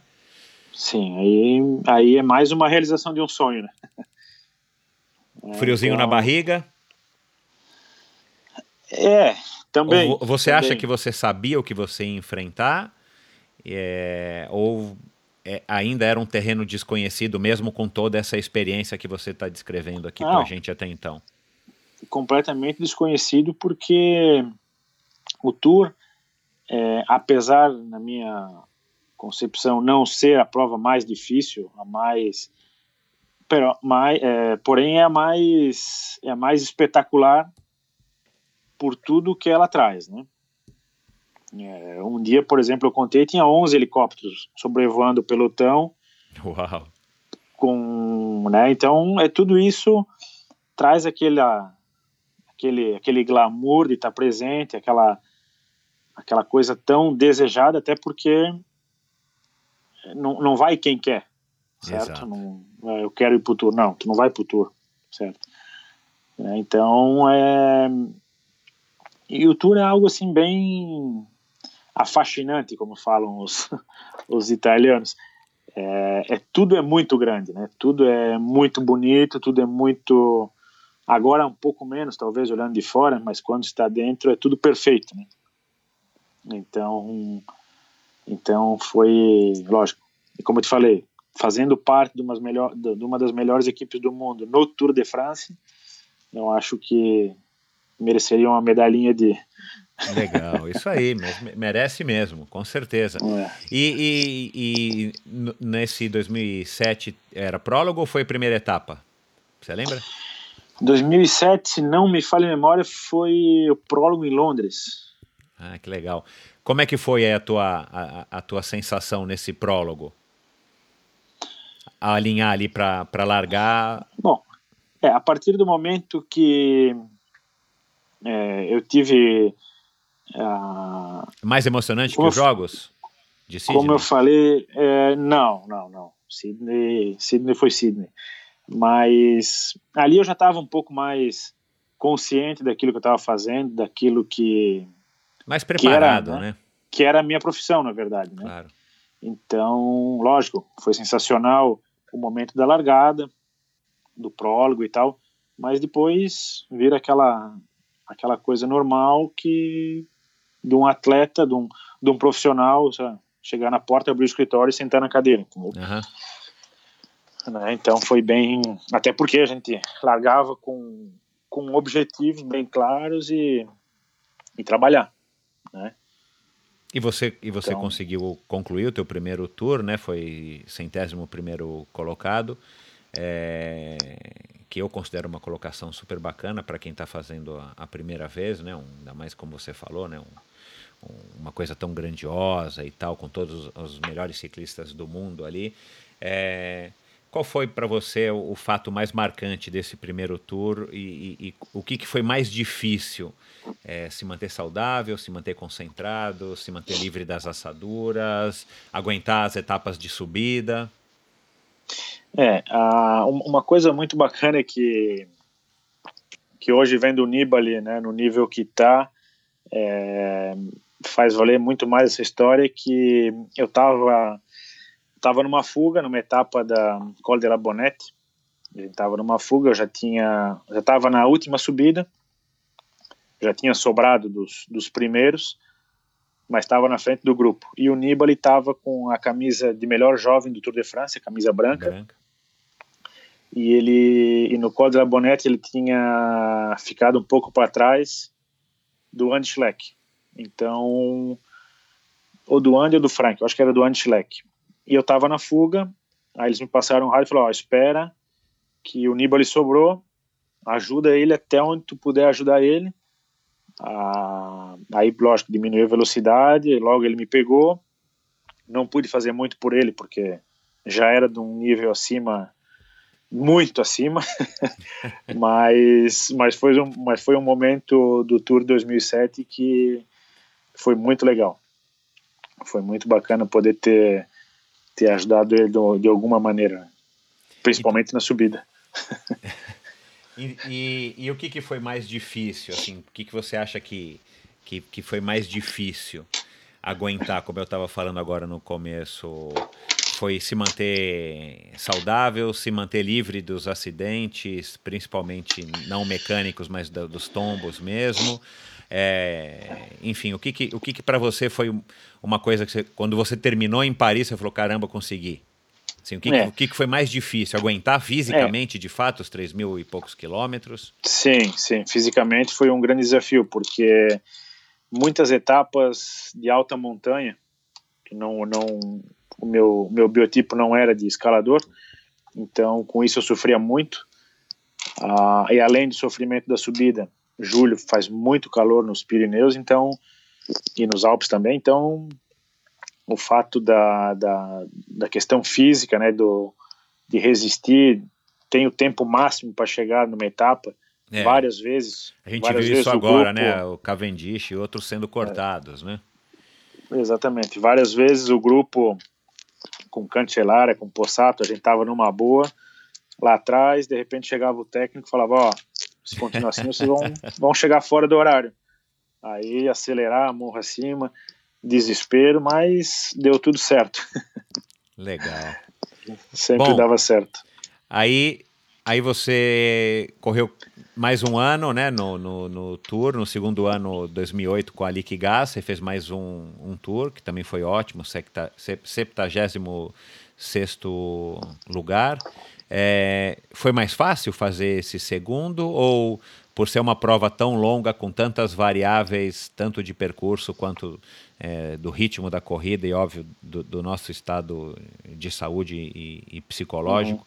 É, não tem um, um, tour que seja mais fácil do que o outro. Todos têm a sua dificuldade e sua característica que acaba tornando difícil. Exatamente, Michel, exatamente isso aí. Ah, e, e, como eu falei, o tour favorece quem é escalador, quem é um, cronoman. Né? A gente que era sprinter, o, o, o gregário, na verdade, de sprinter, sofria muito mais que. Então eu digo, né? Quem eu, eu, tenho certeza que eu sofri muito mais do que o contador quando ganhou o tour dele, entendeu? Sobra é, menos tempo para você, você é. cansa muito mais, você fica mais tempo em cima da bike, né? É eu pedalei pelo menos umas 5 horas a mais que ele no tour total. Então, é, então, então, lógico, o tour favorece esse tipo de, de atleta, né?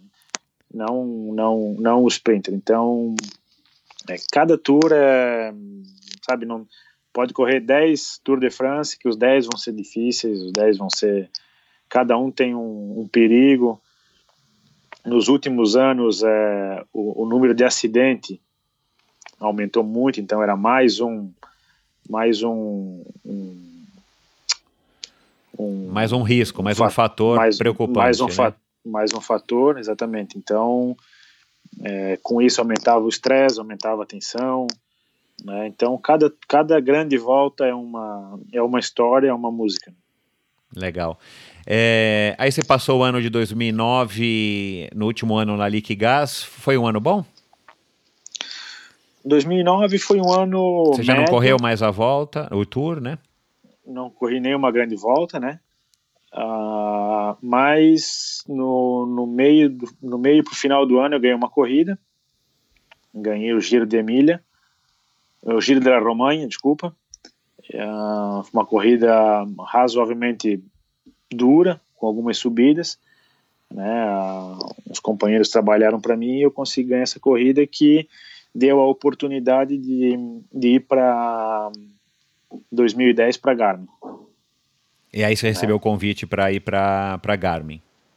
Aí no final do E foi ano, mais vantajoso para você do que permanecer na Liquigás ou você não tinha nem a opção de permanecer na Liquigás? Não, eu não, eu não ficava mais na Liquigás, eles falaram uh -huh. que não ia mais ficar. ganhei essa corrida e consegui ir para Garmin. Me diz uma coisa, uma curiosidade aqui minha. É, a gente vê, né, e essa época do ano, essa, exatamente essa época do ano, começa, né, esse vai e vem aí, esse zum, zum, zum de quem vai para qual equipe e tal, né? É, para o ciclista, é, isso, vamos dizer assim, é, é, uma coisa esperada, você já sabe, assim, ah, eu acho mesmo que não, não vão me chamar para continuar, e é isso aí, eu fiquei três anos na equipe, tudo bem. É, como é que funciona isso na cabeça do ciclista? Porque né, a gente viu agora aí na largada do Tour, a BMC não sabia se ia continuar ou não, todo mundo já, quer dizer, a BMC já sabendo que não ia mais continuar como BMC, aí os, ficou essa discussão de como é que a equipe iria se comportar e tal, porque você tem que cumprir o, o teu contrato até o final do ano, mas você já sabe que você já está desempregado futuramente no próximo ano. É, e aí, claro, agora a gente ficou sabendo que eles vão continuar aí através, acho que de uma empresa polonesa, né, se não me engano, a CCC, que, que, que já teve envolvimento com ciclismo. É, é uma coisa que, que você reagia, enfim, naturalmente. É claro que você não gosta, né? Assim, é, você vai ter que procurar uhum. outras equipes, enfim. É, ou flui numa boa e, e, e é nessa, isso aí. É, nessa parte, né, nessa, nesse período já da, da carreira, eu já tinha um agente que já tratava desses, dessas coisas para mim. Ele que ia atrás, enfim, está no meio ele, e, e, tem as possibilidades para você. Exatamente. Então ele falou, não, fica tranquilo que correr tem, entendeu? Não tem ou, ou na, na, equipe ou, ou, em uma ou em outra equipe, não tem problema. Então, então foi lógico. É, é sempre um é sempre um momento é, até porque, lógico, era um grupo, era uma turma legal e tal, e não continuar nesse grupo. Ainda tem isso, né, claro, é. é. é. Era chato, mas, mas os amigos ficam, né? Os amigos, tanto é que estão lá até hoje.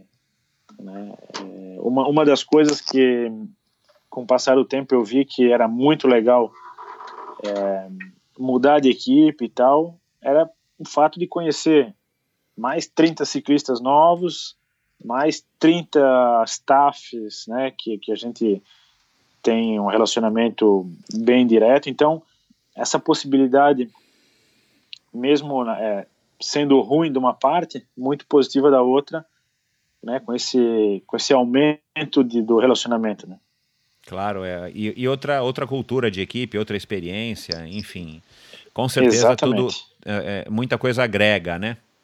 Exatamente. Uma das, uma das coisas que eu sempre comento com meus amigos é que é, passei por quatro equipes, quatro equipes completamente diferentes uma da outra, e, e tive problema em uma equipe, porque eu chamei o cara pelo sobrenome falei, ah, eu, não me chama pelo sobrenome, me chama pelo meu nome. Pô, desculpa que não sabia. ah, é? Mas enfim, é, ah, mas voltando ali, sempre, sempre tive um super relacionamento com todos. É, esse, esse bom relacionamento me abriram muitas portas hoje, né? Então, é, foi uma, uma coisa muito legal isso aí, entendeu? De todas essas mudanças é, os amigos sempre ficarem. Né? Bacana. E foi nesse ano, no, na, na, tua estreia na, na, Garmin Transitions, que você participou do Giro pela primeira vez, que também deve ser uma emoção bem grande, né? Assim, é, eu particularmente adoro o Giro da Itália. É, como é que foi a experiência para você também de saber que você ia largar o Giro e de estar tá lá no, no, no prólogo, na, na primeira etapa em 2010, largando? Na verdade, eu já estava morando né, há, há, se, há sete, oito anos na Itália uh, e eu ia estar tá correndo o Giro de Itália. Então, então. Né, é, e sempre. É, essa, essa Garmin Transitions era americana, a, a, a licença americana? americana? Uhum. Exata, exatamente. Uh, então, é, né, o, o, meu ciclismo era um ciclismo italiano. E, e, e estar tá competindo no Giro de Itália, como eu falei, Treviso, onde eu morava, é, é uma cidade que respira ciclismo. E, e, e, fazer parte do Giro de Itália, para eles, é algo né, como um jogador né, ganhar uma Copa do Mundo, por exemplo. Claro. Né? Então, então foi assim sensacional. Até é, fiquei mais emocionado em participar do Giro. Gostava muito mais do Giro do que do Tour, por exemplo. Uhum. É, e todo esse né? contexto de você, tá, enfim, tá na Itália, né? E, tá tantos, tem, há é, tantos anos na Itália. É, até por ver assim que a, a tradição e o amor do italiano pelo ciclismo é algo impressionante, né? Ver aqueles velhinhos lá da época do, do Cop e Barkley que faziam, né? Então, é, eles são a essência do ciclismo, né? Exato, do nosso é. esporte que a gente estava ali. Né? Eles transmitem isso. Então, em 2010 eu pude participar. A gente, 2010 com uma grande equipe, Tyler Farrell ganhando etapa, foi algo assim sensacional, né? Inclusive vestiu a camisa rosa, né? É.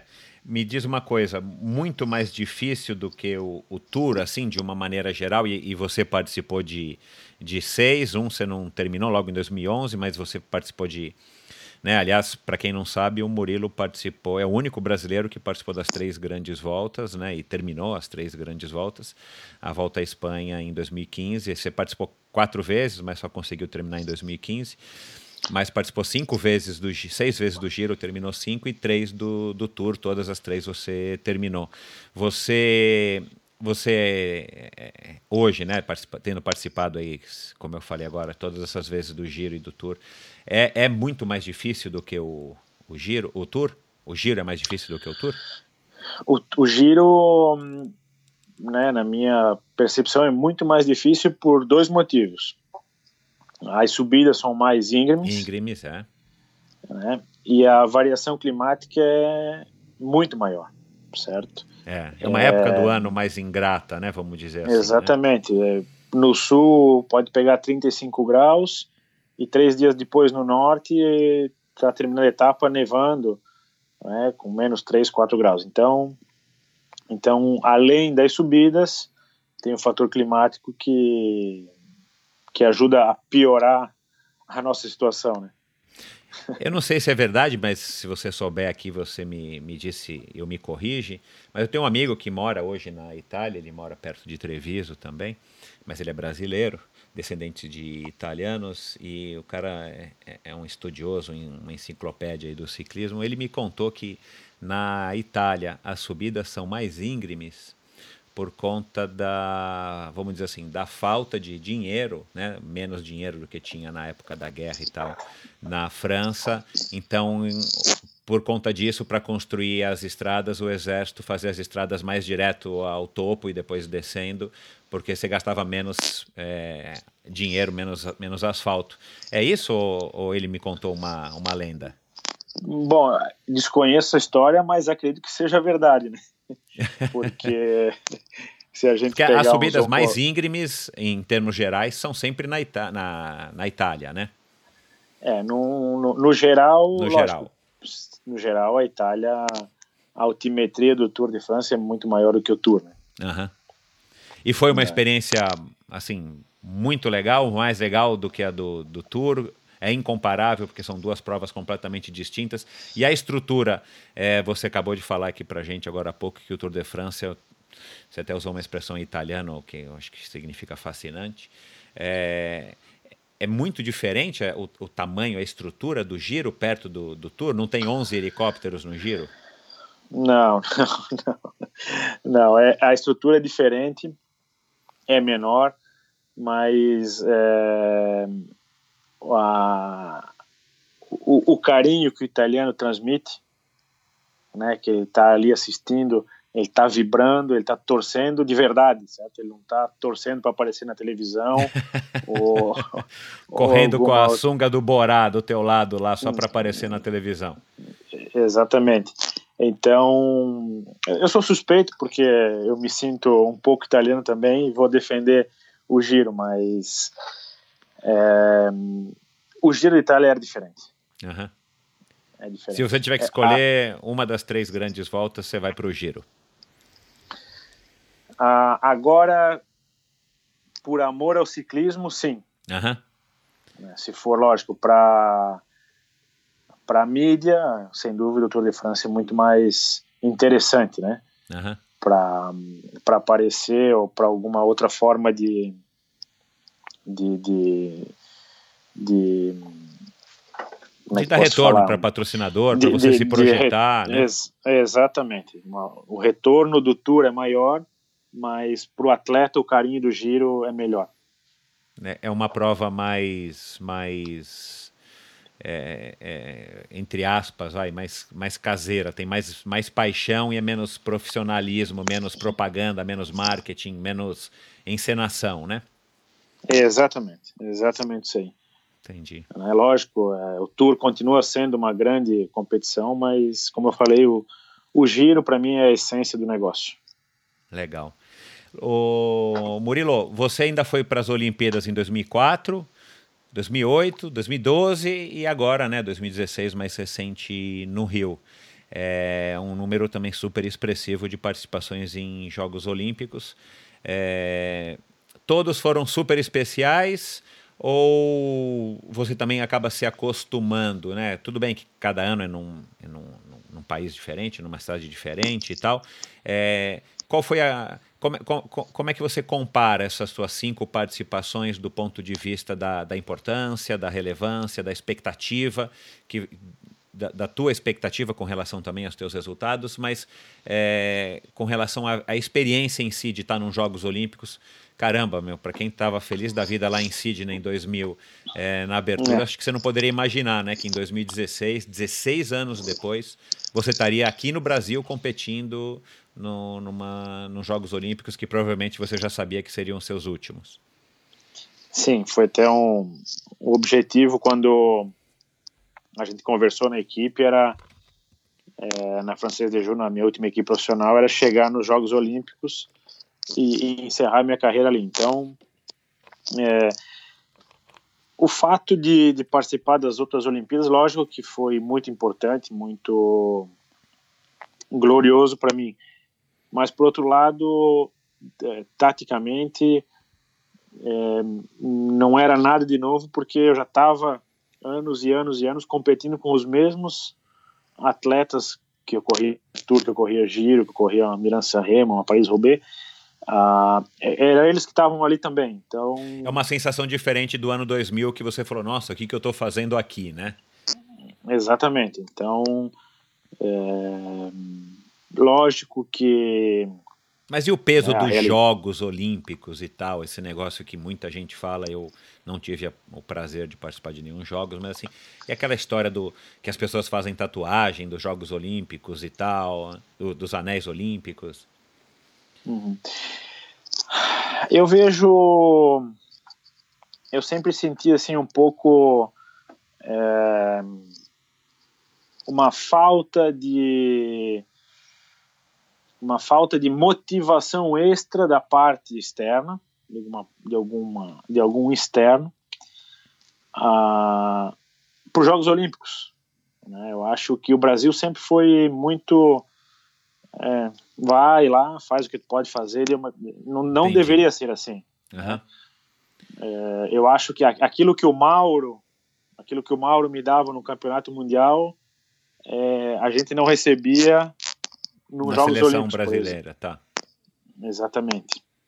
Mas não, mas não, acredito que não só no, não só no ciclismo. Num contexto não, entendi, geral. É, né? entendi, entendi. É, eu, eu tenho é. uma, uma teoria, enfim, eu, eu, acho que o. Não desmerecendo nenhum atleta que está nos ouvindo aqui e tal, eu acho que né, é, não é à toa que eu estou com esse projeto aqui, acho que todo mundo tem o, tem o seu mérito e, e, e é isso, né? É, cada um faz o que pode fazer, ou faz o melhor que dá para fazer, ou faz o que dava para fazer na, no, no, seu momento. E é isso, eu acho que essa é, é, é, é, o, é a grande beleza do, do esporte.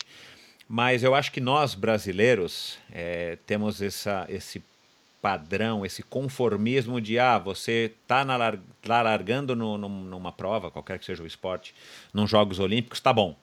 Né? É, é, E falta, eu acho que falta essa, é, a gente mesmo, também como fã, também como esportista, acreditar de que é, a gente pode, deve, tem que tentar sempre alguma coisa maior do que a gente acha que dá para fazer porque eu acho que sem esse, esse sonho, sem esse, esse objetivo é, um pouco mais alto, eu acho que fica difícil de conquistar.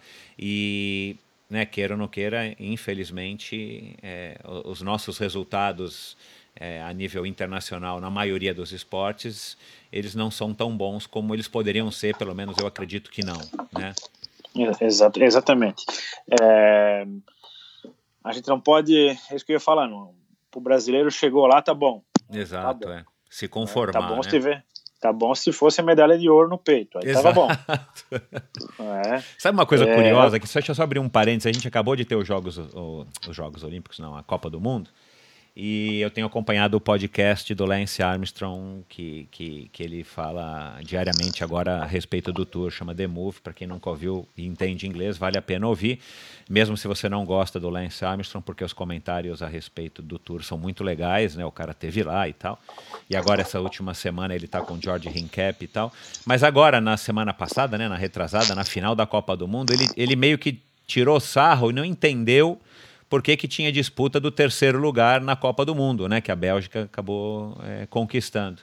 É, e aí eu fico pensando, cara, para a cabeça do americano, ainda mais um americano como ele, né? Que a gente conhece pelo menos a, a figura pública do que, que ele é, é você vê que para ele terceiro lugar não vale nada, né? E ele costuma dizer de vez em quando que segundo é o primeiro perdedor, né? Exato. Tirando Exatamente. o exagero, né? E o cara ser segundo não tem nenhum desmérito, mas assim, olha a, a, mentalidade de um cara que foi mega campeão, independente de qualquer coisa. Não estou aqui defendendo ele, cada um tem a sua opinião.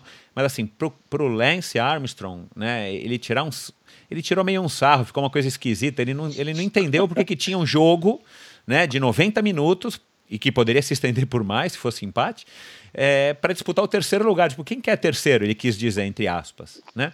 Exato, então, assim, eu exato. acho que isso é uma lição legal da gente pegar dele de, e de outras nações. Enfim, assim, cara, eu, eu não estou aqui para participar, eu estou aqui para ganhar. E a gente agora está tendo esse prazer de viver na, na, esses dias agora, essas conquistas do Avancini, né, que, que tirou agora recentemente um segundo lugar e está subindo no ranking.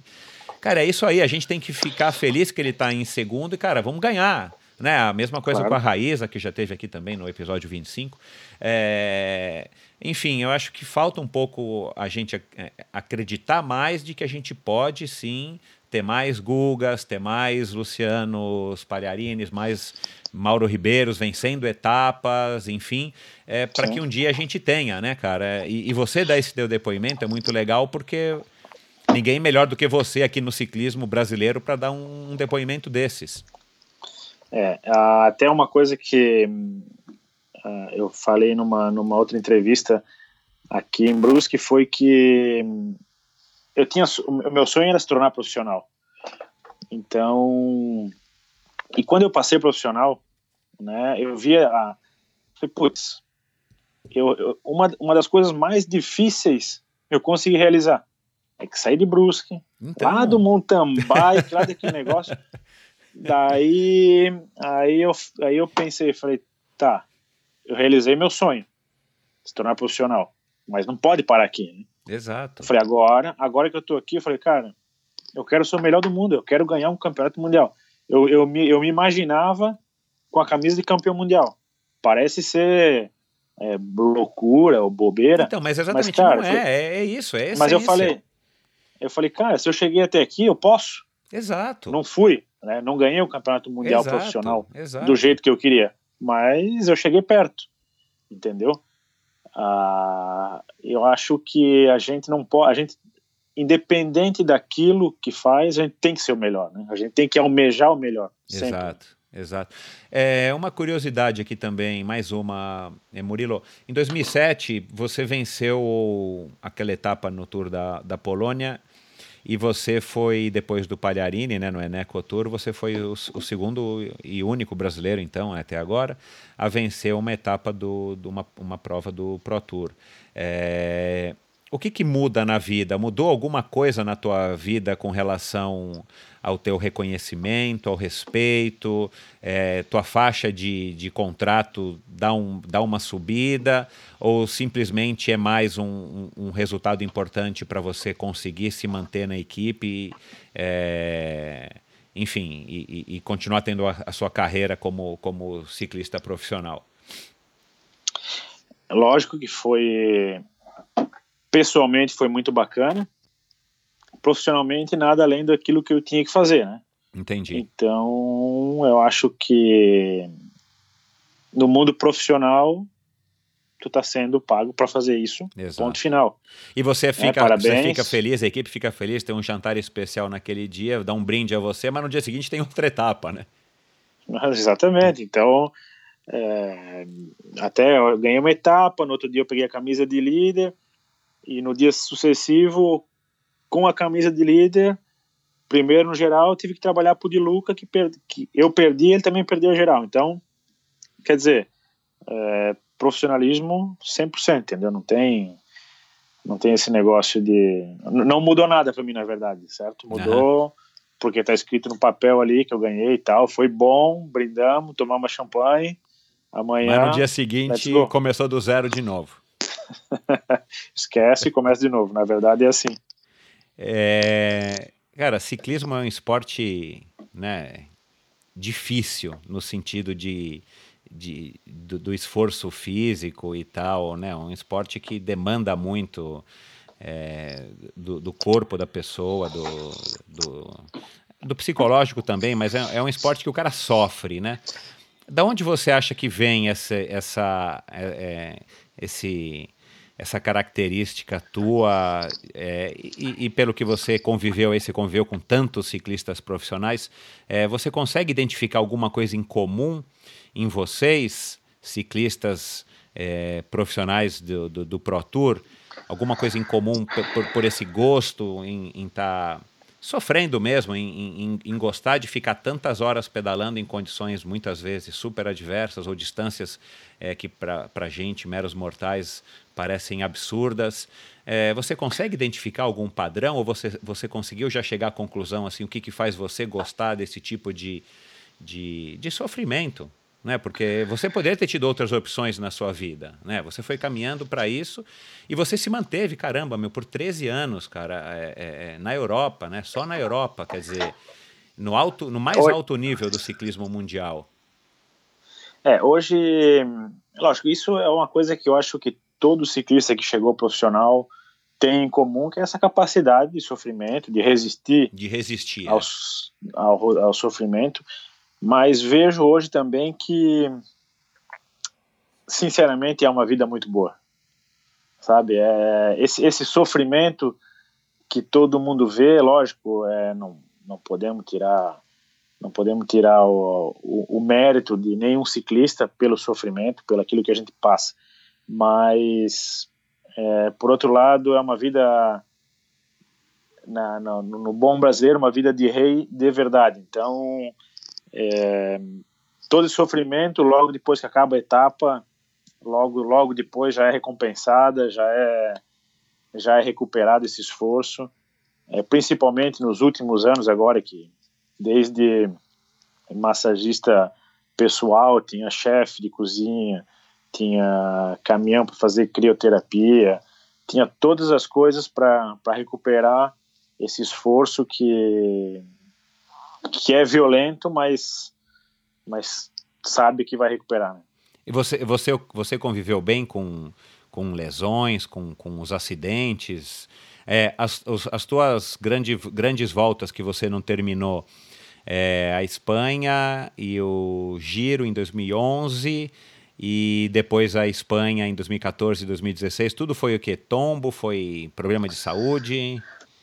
Na volta da Espanha, uma foi um. As duas foram acidentes. Uma eu quebrei o braço e a outra eu bati o cox e não conseguia é. mais andar. Uhum.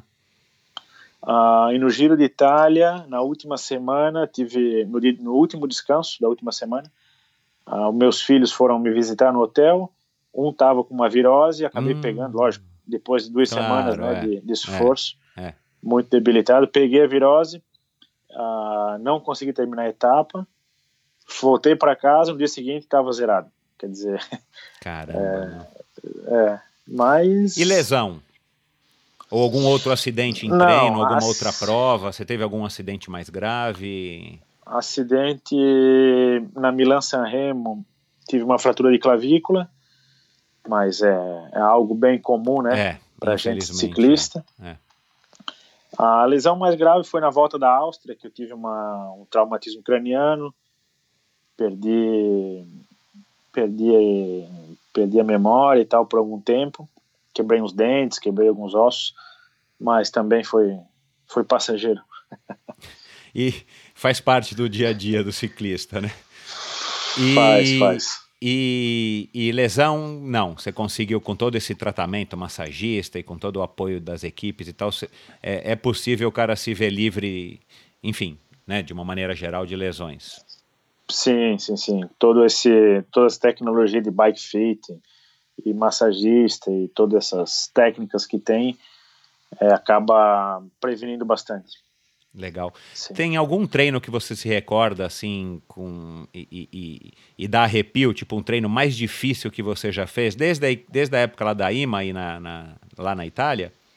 Algum treino que você fala, nossa, a gente saiu para pedalar, sei lá, 500 quilômetros, ou a gente fez 10 ah. vezes o Alpe d'Huez, ou alguma coisa assim? É, não, eu lembro, na verdade eu nunca fiz grandes loucuras assim, mas é, sempre fiz treinos né, bem, bem duro. É, eu treinava muito na altura, fiquei um bom tempo no Equador treinando é, com um amigo.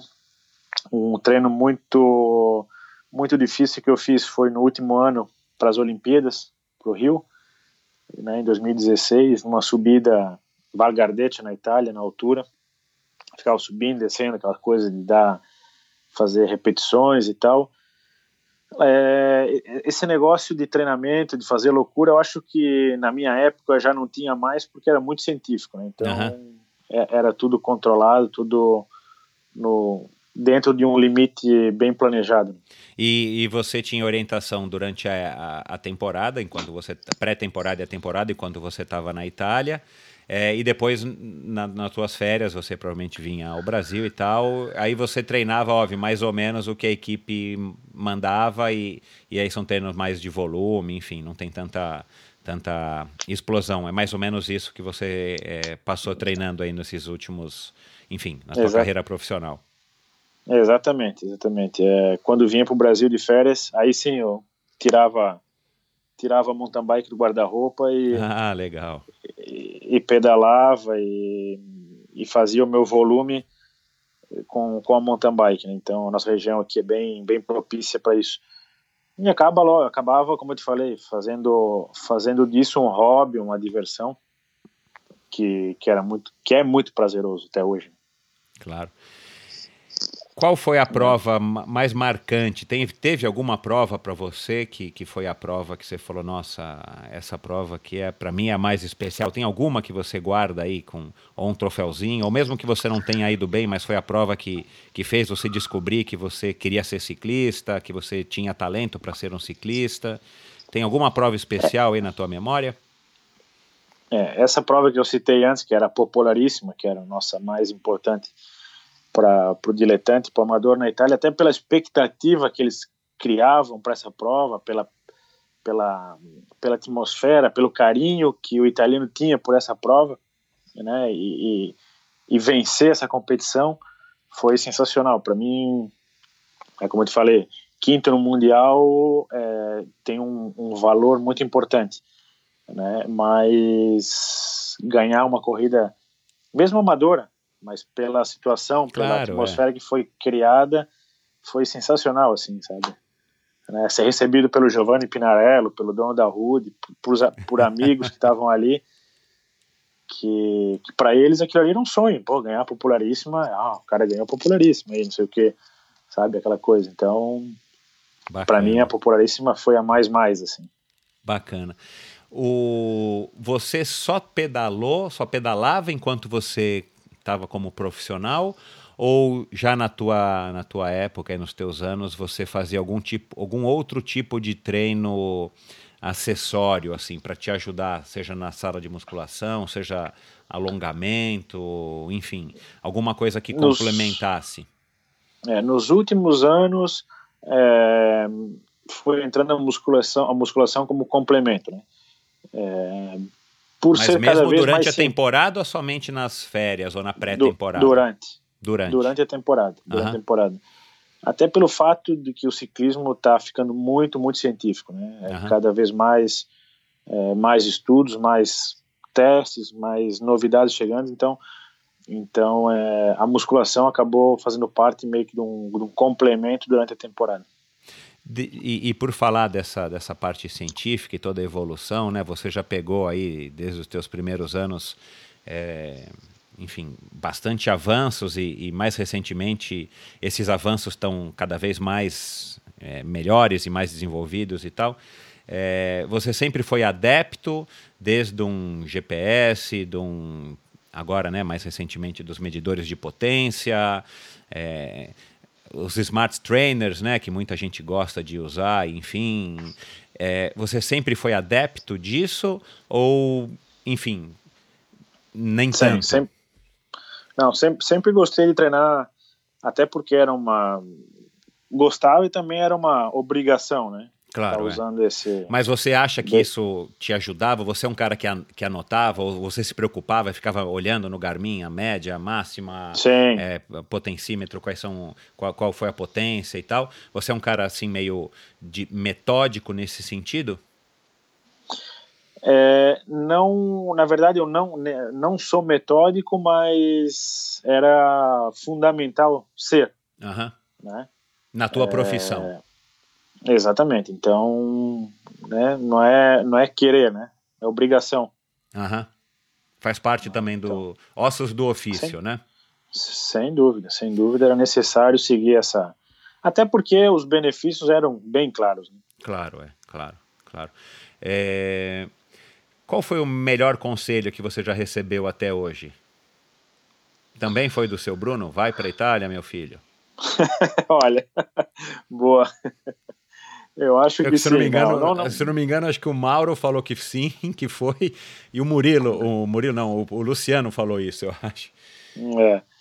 é, na verdade o seu Bruno foi o, né, um, uma pessoa que um dos responsáveis por grande parte dos brasileiros na Europa. Né? É, já deu para perceber ah, aqui.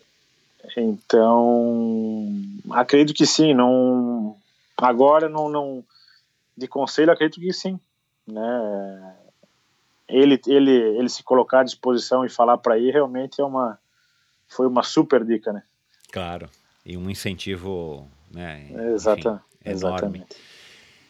Você o, o, que, que você acha, né? Muito tem se falado aí, e esse ano de novo, por conta do, de todo o esquema, o esquema não, a, a amostra lá do doping, do, do Frume e tal, né? Mas muito se critica, já tem gente. Teve uma época, uma discussão aí que talvez iriam experimentar tirar o rádio das equipes. O ciclismo está ficando meio que uma Fórmula 1. Eu já ouvi alguma analogia nesse sentido, é, é, por conta da tecnologia, de todo o controle, medidor de potência. O pessoal critica que o Froome só pedala olhando para o potencímetro dele, supostamente, ou o Garmin, o GPS dele, enfim.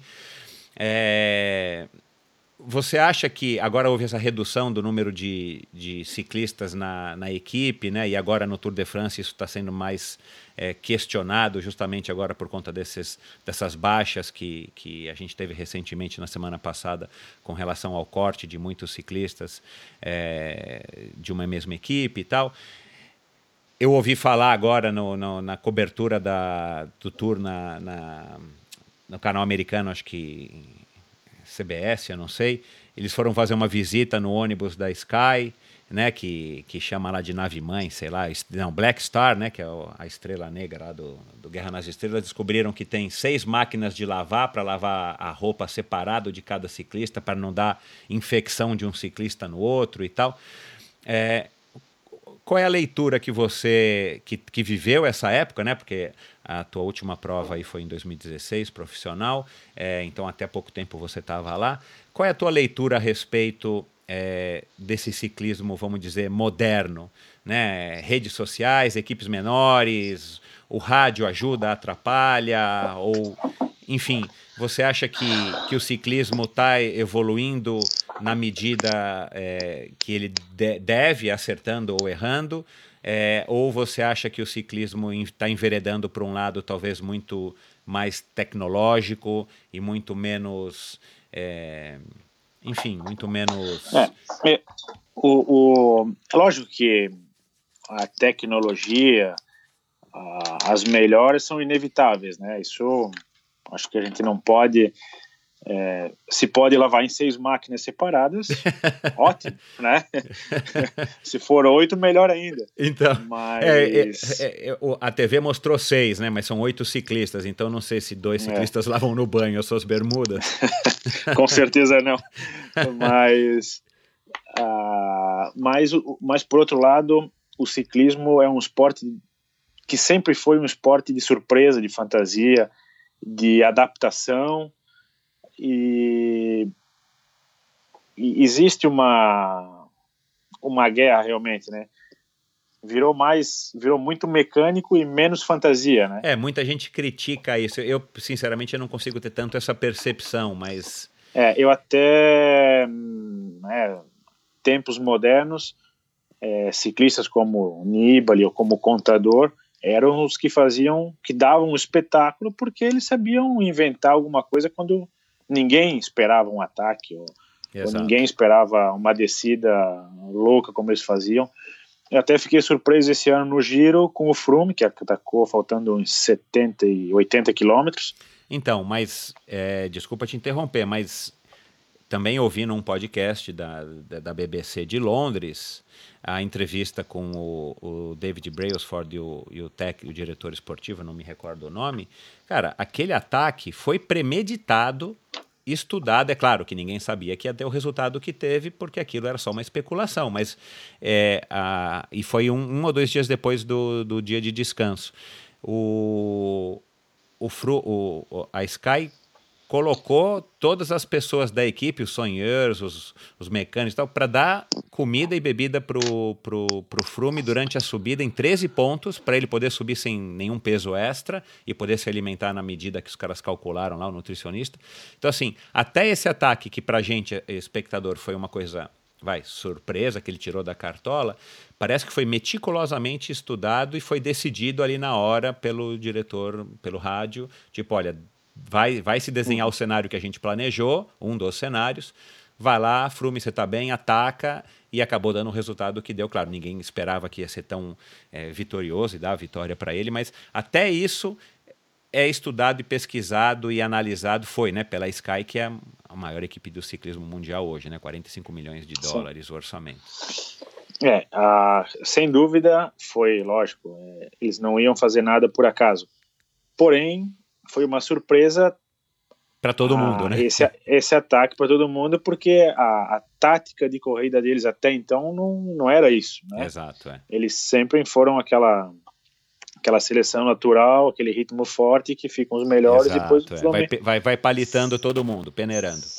exatamente. Então, é, mas infelizmente, lógico, a, a, a Sky trouxe muito disso, né? A Sky trouxe muita muito muita parte científica, muita parte tecnológica também para o ciclismo que, lógico, os outros acabam é, é, se adaptando exato, também à forma Sky em outros, né, com outros poderes na verdade, né? mas é, fica tudo meio que tecnológico na verdade. E você meio é a favor disso? Você acha que, enfim, tem, pode ter algum algum pouco um lado ruim, mas é mais lado bom? Faz parte da nossa evolução como eu acho como que faz parte de, faz parte da evolução no esporte e lógico taticamente fica muito monótono né? fica meio que premeditado o que vai acontecer a gente sabe o que, vai acontecer no tour o que aconteceu é. até agora aquele negócio aquele rolo compressor que vai subindo que como a gente comentou antes então é, não tem mais aquele fator surpresa aquele cara que ataca faltando 80 quilômetros, sabe? Que faz aquela aventura, não tem mais. Né? Qual é o, o, o melhor ciclista para você de todos os tempos, morto ou vivo?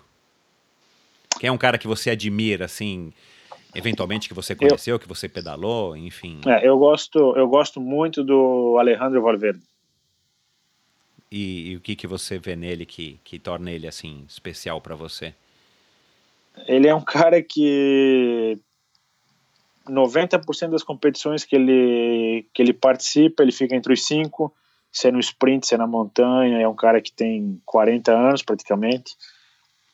Então, é um cara que por 15 anos está sempre entre os melhores.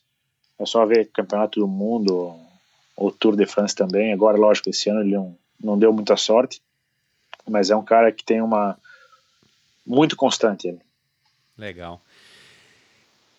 Bom, eu, eu tenho feito essa, essa, esse questionamento também para vocês, que, que, que, são ciclistas, ex-ciclistas, e, e, e, e, com a experiência que vocês têm, né, é, que vocês adquiriram ao longo de todos esses anos correndo profissionalmente, qual é a leitura que você faz do nosso ciclismo? Qual é o próximo Murilo? Qual é o próximo Luciano? É, qual é a leitura que você faz do, do, do, avanço, se é que nós estamos avançando para você, do nosso ciclismo aí nos últimos anos, desde, desde a época que você começou é, e agora, né, olhando de fora, enfim, né, você ainda está envolvido com o ciclismo, mas de uma maneira de, completamente diferente. Você acha que a gente está caminhando? Você participou de cinco Jogos Olímpicos, né? Enfim, com, com, com cinco é, equipes eu, eu acredito que não sempre diferentes, mas você participou com vários atletas é, dessas Olimpíadas é, brasileiros. Você acha que a gente está num caminho bom? O que, que você acha que poderia ser feito? Pode falar. eu acho que a gente realmente está muito mal de ciclismo. Bem, para ser bem sincero e honesto, é, a realidade não até agora não, não ajudou. É, uma das coisas que mais estragou o nosso esporte foi a questão de doping, todo mundo sabe é. muito bem disso. Ah, eu acho que pegaram o nosso esporte para brincar e não para ser levado a sério. Então, isso. Às vezes eu ficava envergonhado em chegar na Itália e, por exemplo, o Nibali ou, ou outros atletas tá falando: porra, a gente foi para a volta de São Luís e os caras puxam a etapa toda, chega na subida, larga a gente de roda ainda. E, putz, sabe? Uhum. Então, é, a, a, nossa, a nossa realidade aqui no Brasil, nos últimos anos, não foi uma realidade, mas foi uma mentira. Né? Então, eu acho que existem, lógico, pessoas né, extremamente sérias e, e dispostas a fazer né, bem para o ciclismo, mas estão pagando por por outros que, que nos envergonham, né? Então, então é, eu acho que vai demorar muito tempo ainda para nascer uma nova geração, né? A gente, por sorte, a gente tem o mountain bike que está indo muito bem, né? Que com, com a Avancini e outros atletas. É, a gente tem o Nicolas Sessler, que está numa equipe profissional na Espanha também, no ciclismo. São os poucos que a gente ainda consegue admirar e, e aplaudir. Não tem, além do Nicolas, não tem ninguém vindo aí que você conheça que que que que está num caminho legal, que está prestes aí para diletante na Itália. Sinceramente, hoje desconheço no ciclismo hoje existem várias equipes é, júnior e sub-23 com bons ciclistas, mas antes de, de pensar em Itália tem que, né, tem que ser profissional e ser extremamente sério e correto aqui no Brasil. Né? Precisamos ainda endireitar bastante o nosso rumo aqui para se a gente Sim. quiser um dia voltar a ter ciclistas campeões, é, pelo menos com maior frequência, né? Sem dúvida, sem dúvida. É, tem que melhorar muito e a gente está bem longe disso. Você, você chegou a, a, a, ser chamado? Você já chegou a ter conversas? Você ou você nunca cogitou a possibilidade de agora na tua aposentadoria é, participar dessa, vamos colocar aqui dessa de, dessa transformação que seria necessário para colocar o, o, ciclismo brasileiro no, no rumo, no rumo certo? ou você não cogita isso, ou não, não recebeu nenhum convite, porque você vê, né? É, o Renan acabou ajudando de alguma maneira o Mauro, você, o, o, o Palha, o Palha te ajudou, é, enfim, a gente percebe que existe aí essa, essa ponte, essa, esse, essa facilidade, é, é, esse, esse catalisador entre quem está lá e quem está aqui para fazer uma, uma mudança, um incentivo para dar uma oportunidade para quem está aqui se destacando. É, você, você não acha que, que seria importante, por exemplo, ter uma pessoa como você agora, com toda a tua experiência aqui no Brasil, é, para de alguma maneira estar tá fazendo uma ponte para os novos talentos, jovens, júniores, para estar tá fazendo eles correrem na Itália ou enfim, qualquer outro lugar na Europa? Não, sem dúvida, sem dúvida. É, eu sempre me coloquei à disposição sempre tive muito disposto a ajudar, e, inclusive a fazer uma equipe permanente. A gente fiz vários estudos, vários trabalhos lá para que isso fosse possível, mas por vários problemas financeiros, por problema de falta de atleta, inclusive, a gente não, não teve sequência né, nesse projeto. Entendi. Uma pena, né? Bom, mas pena, realmente. Não, não significa que, que, que enfim, que, que, não vai ter num futuro aí, quem sabe no futuro a médio prazo, né? No, no curto, talvez não. Bom, você, né, para quem não sabe ou para quem não está acompanhando, para quem está dormindo nas redes sociais, é, você é, agora é um sócio da Soul, você é embaixador da Soul, você está colaborando com uma empresa 100% brasileira que está disposta a investir no, no ciclismo é, fazendo bicicletas aí de, de primeira linha para disputar, pelo que eu entendo aí de, de é, no mesmo nível que, a, que as grandes marcas. Fala um pouquinho desse teu envolvimento, como é que surgiu essa possibilidade e, e da tua marca de roupas, é claro, né? EMF+.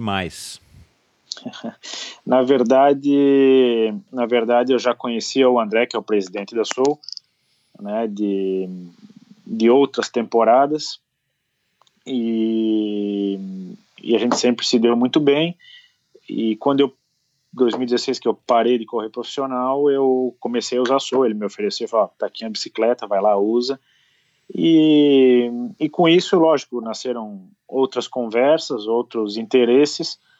E, e quando eles me chamaram para fazer parte do grupo, né, lógico que a, a, eu não tinha como falar que não. Né? Tá junto com, com o João e junto com o André, para mim é mais um, um, outro grande passo, uma outra grande escola que está sendo. Então, é, hoje fazer parte da Soul para mim é, é algo assim de muito de muito orgulho, até porque a mentalidade que eu tinha quando eu era ciclista é a mentalidade deles na empresa, né? É, é ser a melhor, é ser a campeã do mundo. Então, é, o, o slogan da, da empresa hoje não é ser a maior, é ser a melhor. A melhor.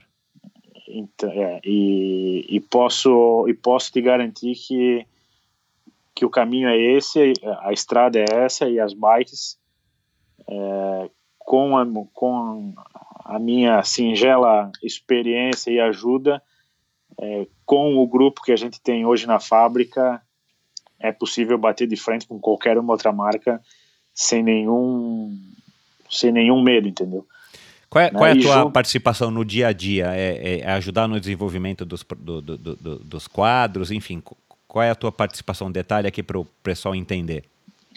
Exatamente. É, a, o, o meu foco na empresa hoje é no desenvolvimento dos produtos, e no relacionamento com os clientes. É, aquilo que eu falei antes, esse relacionamento com os clientes é todo essa, esse, esse comportamento do bem que eu tive ao longo dos anos, que hoje eu estou colhendo esses frutos, né? É, hoje temos no Brasil a Lightweight, a Cela Itália, é, outras grandes marcas que estão vindo, porque eles eles não tinham uma confiança ou alguém de confiança no Brasil para fazer essa ponte. Então, eu acho que é, isso é uma das coisas que que é muito muito mais que as vitórias, que é, é o que vale para mim Exato, é isso aí. É. Isso aí. Né? Então, é, e junto e junto com a Soul, é, a empresa lançou essa marca de roupa a MF+, que é uma, uma linha de roupa de altíssima qualidade, altíssimo nível, feita na Itália, é, para trazer para o mercado brasileiro alguma coisa que não existe aqui. Bacana. Né? E, e, e, já está à venda pela internet? Onde é que os ouvintes podem conhecer mais a marca ou, ou testar? Ou, enfim, em alguma. Já tem loja? Como, como é que é o sistema aí da MF? A, a gente tem nosso eco, a gente tem nosso e-commerce, né, que é na, no www.soulsports.com.br. Ah, tudo no portal da Soul. No portal da Soul tem o e-commerce.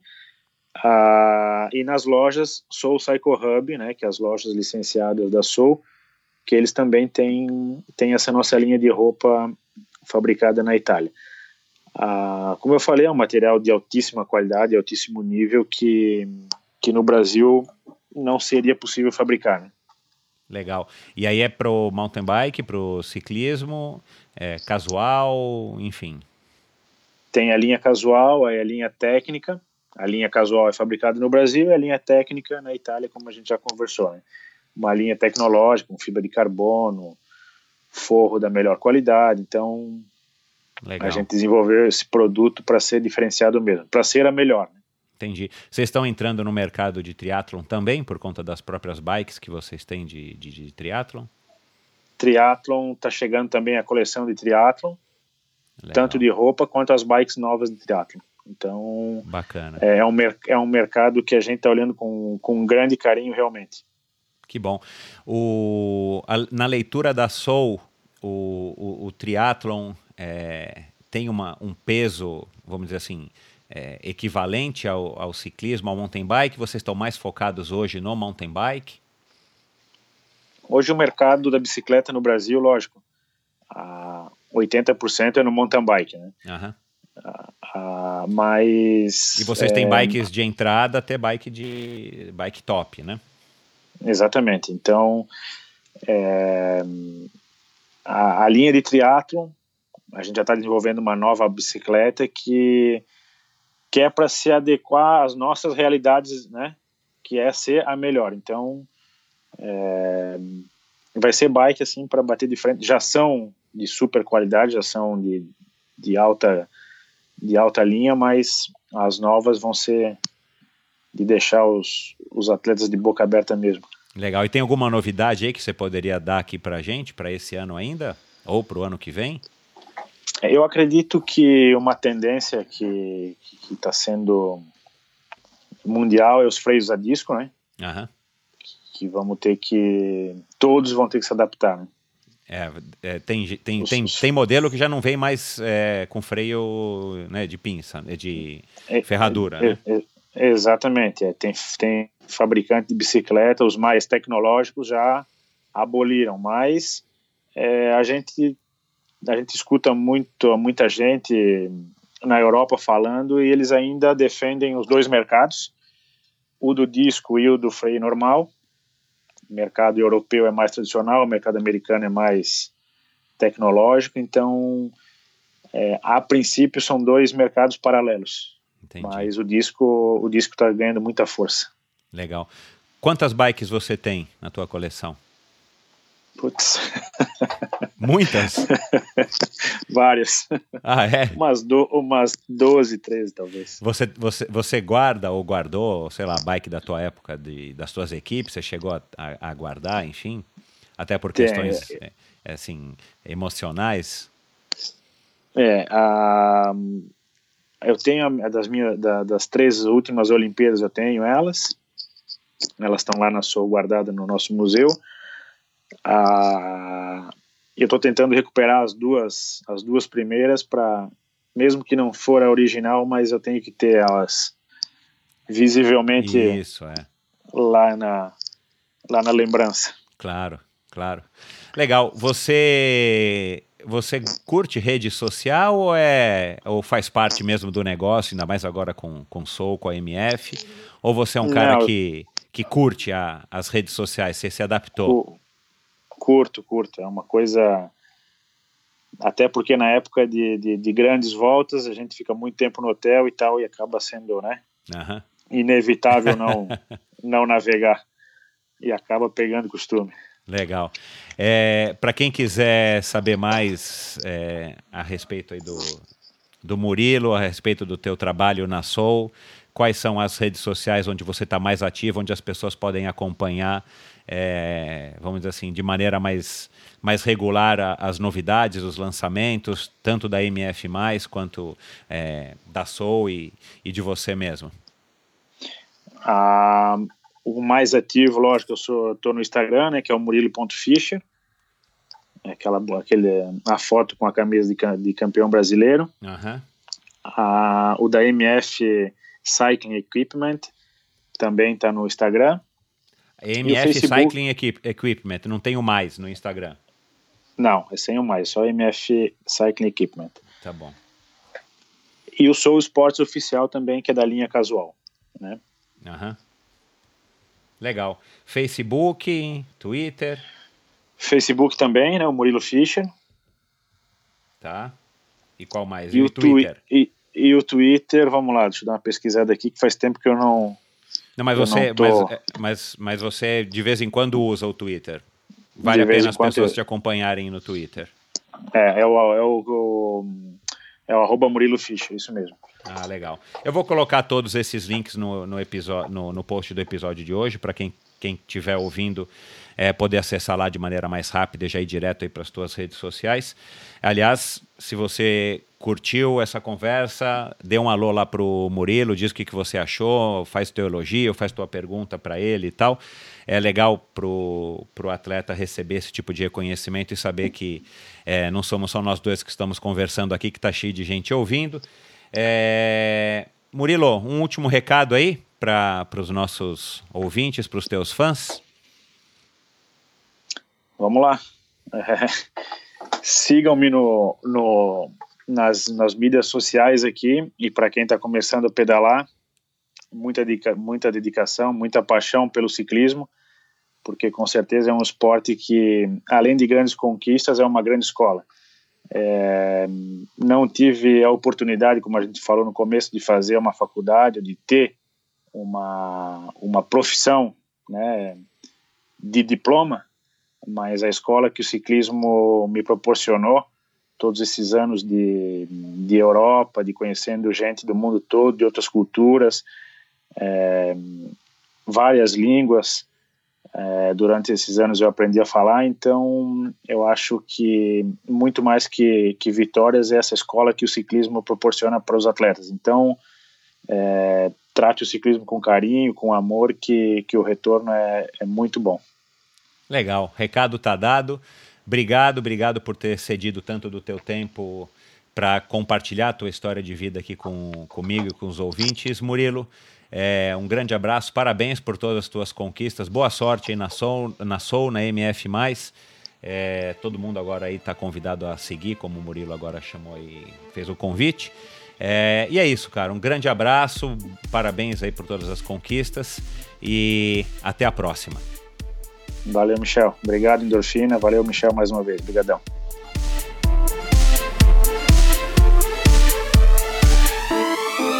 Este episódio foi um oferecimento de Bovem Energia. Você sabe como funciona o mercado de energia no Brasil? Você sabe que é possível comprar energia para sua empresa ou indústria? que você também pode escolher de quem comprar esta energia, o que pode gerar uma economia substancial no custo final da sua produção? Conheça então a Bovem Energia. A Bovem é uma comercializadora de energia que também presta serviços de gestão e migração. Assim como meus convidados, para a Bovem, energia é um assunto muito sério. Uma empresa sólida e confiável, com profissionais experientes e treinados para lhe oferecer agilidade no atendimento robustez e competência na condução dos negócios. Saiba mais em bovem.com.br. B-O-V-E-N.com.br. De energia, a Bovem entende.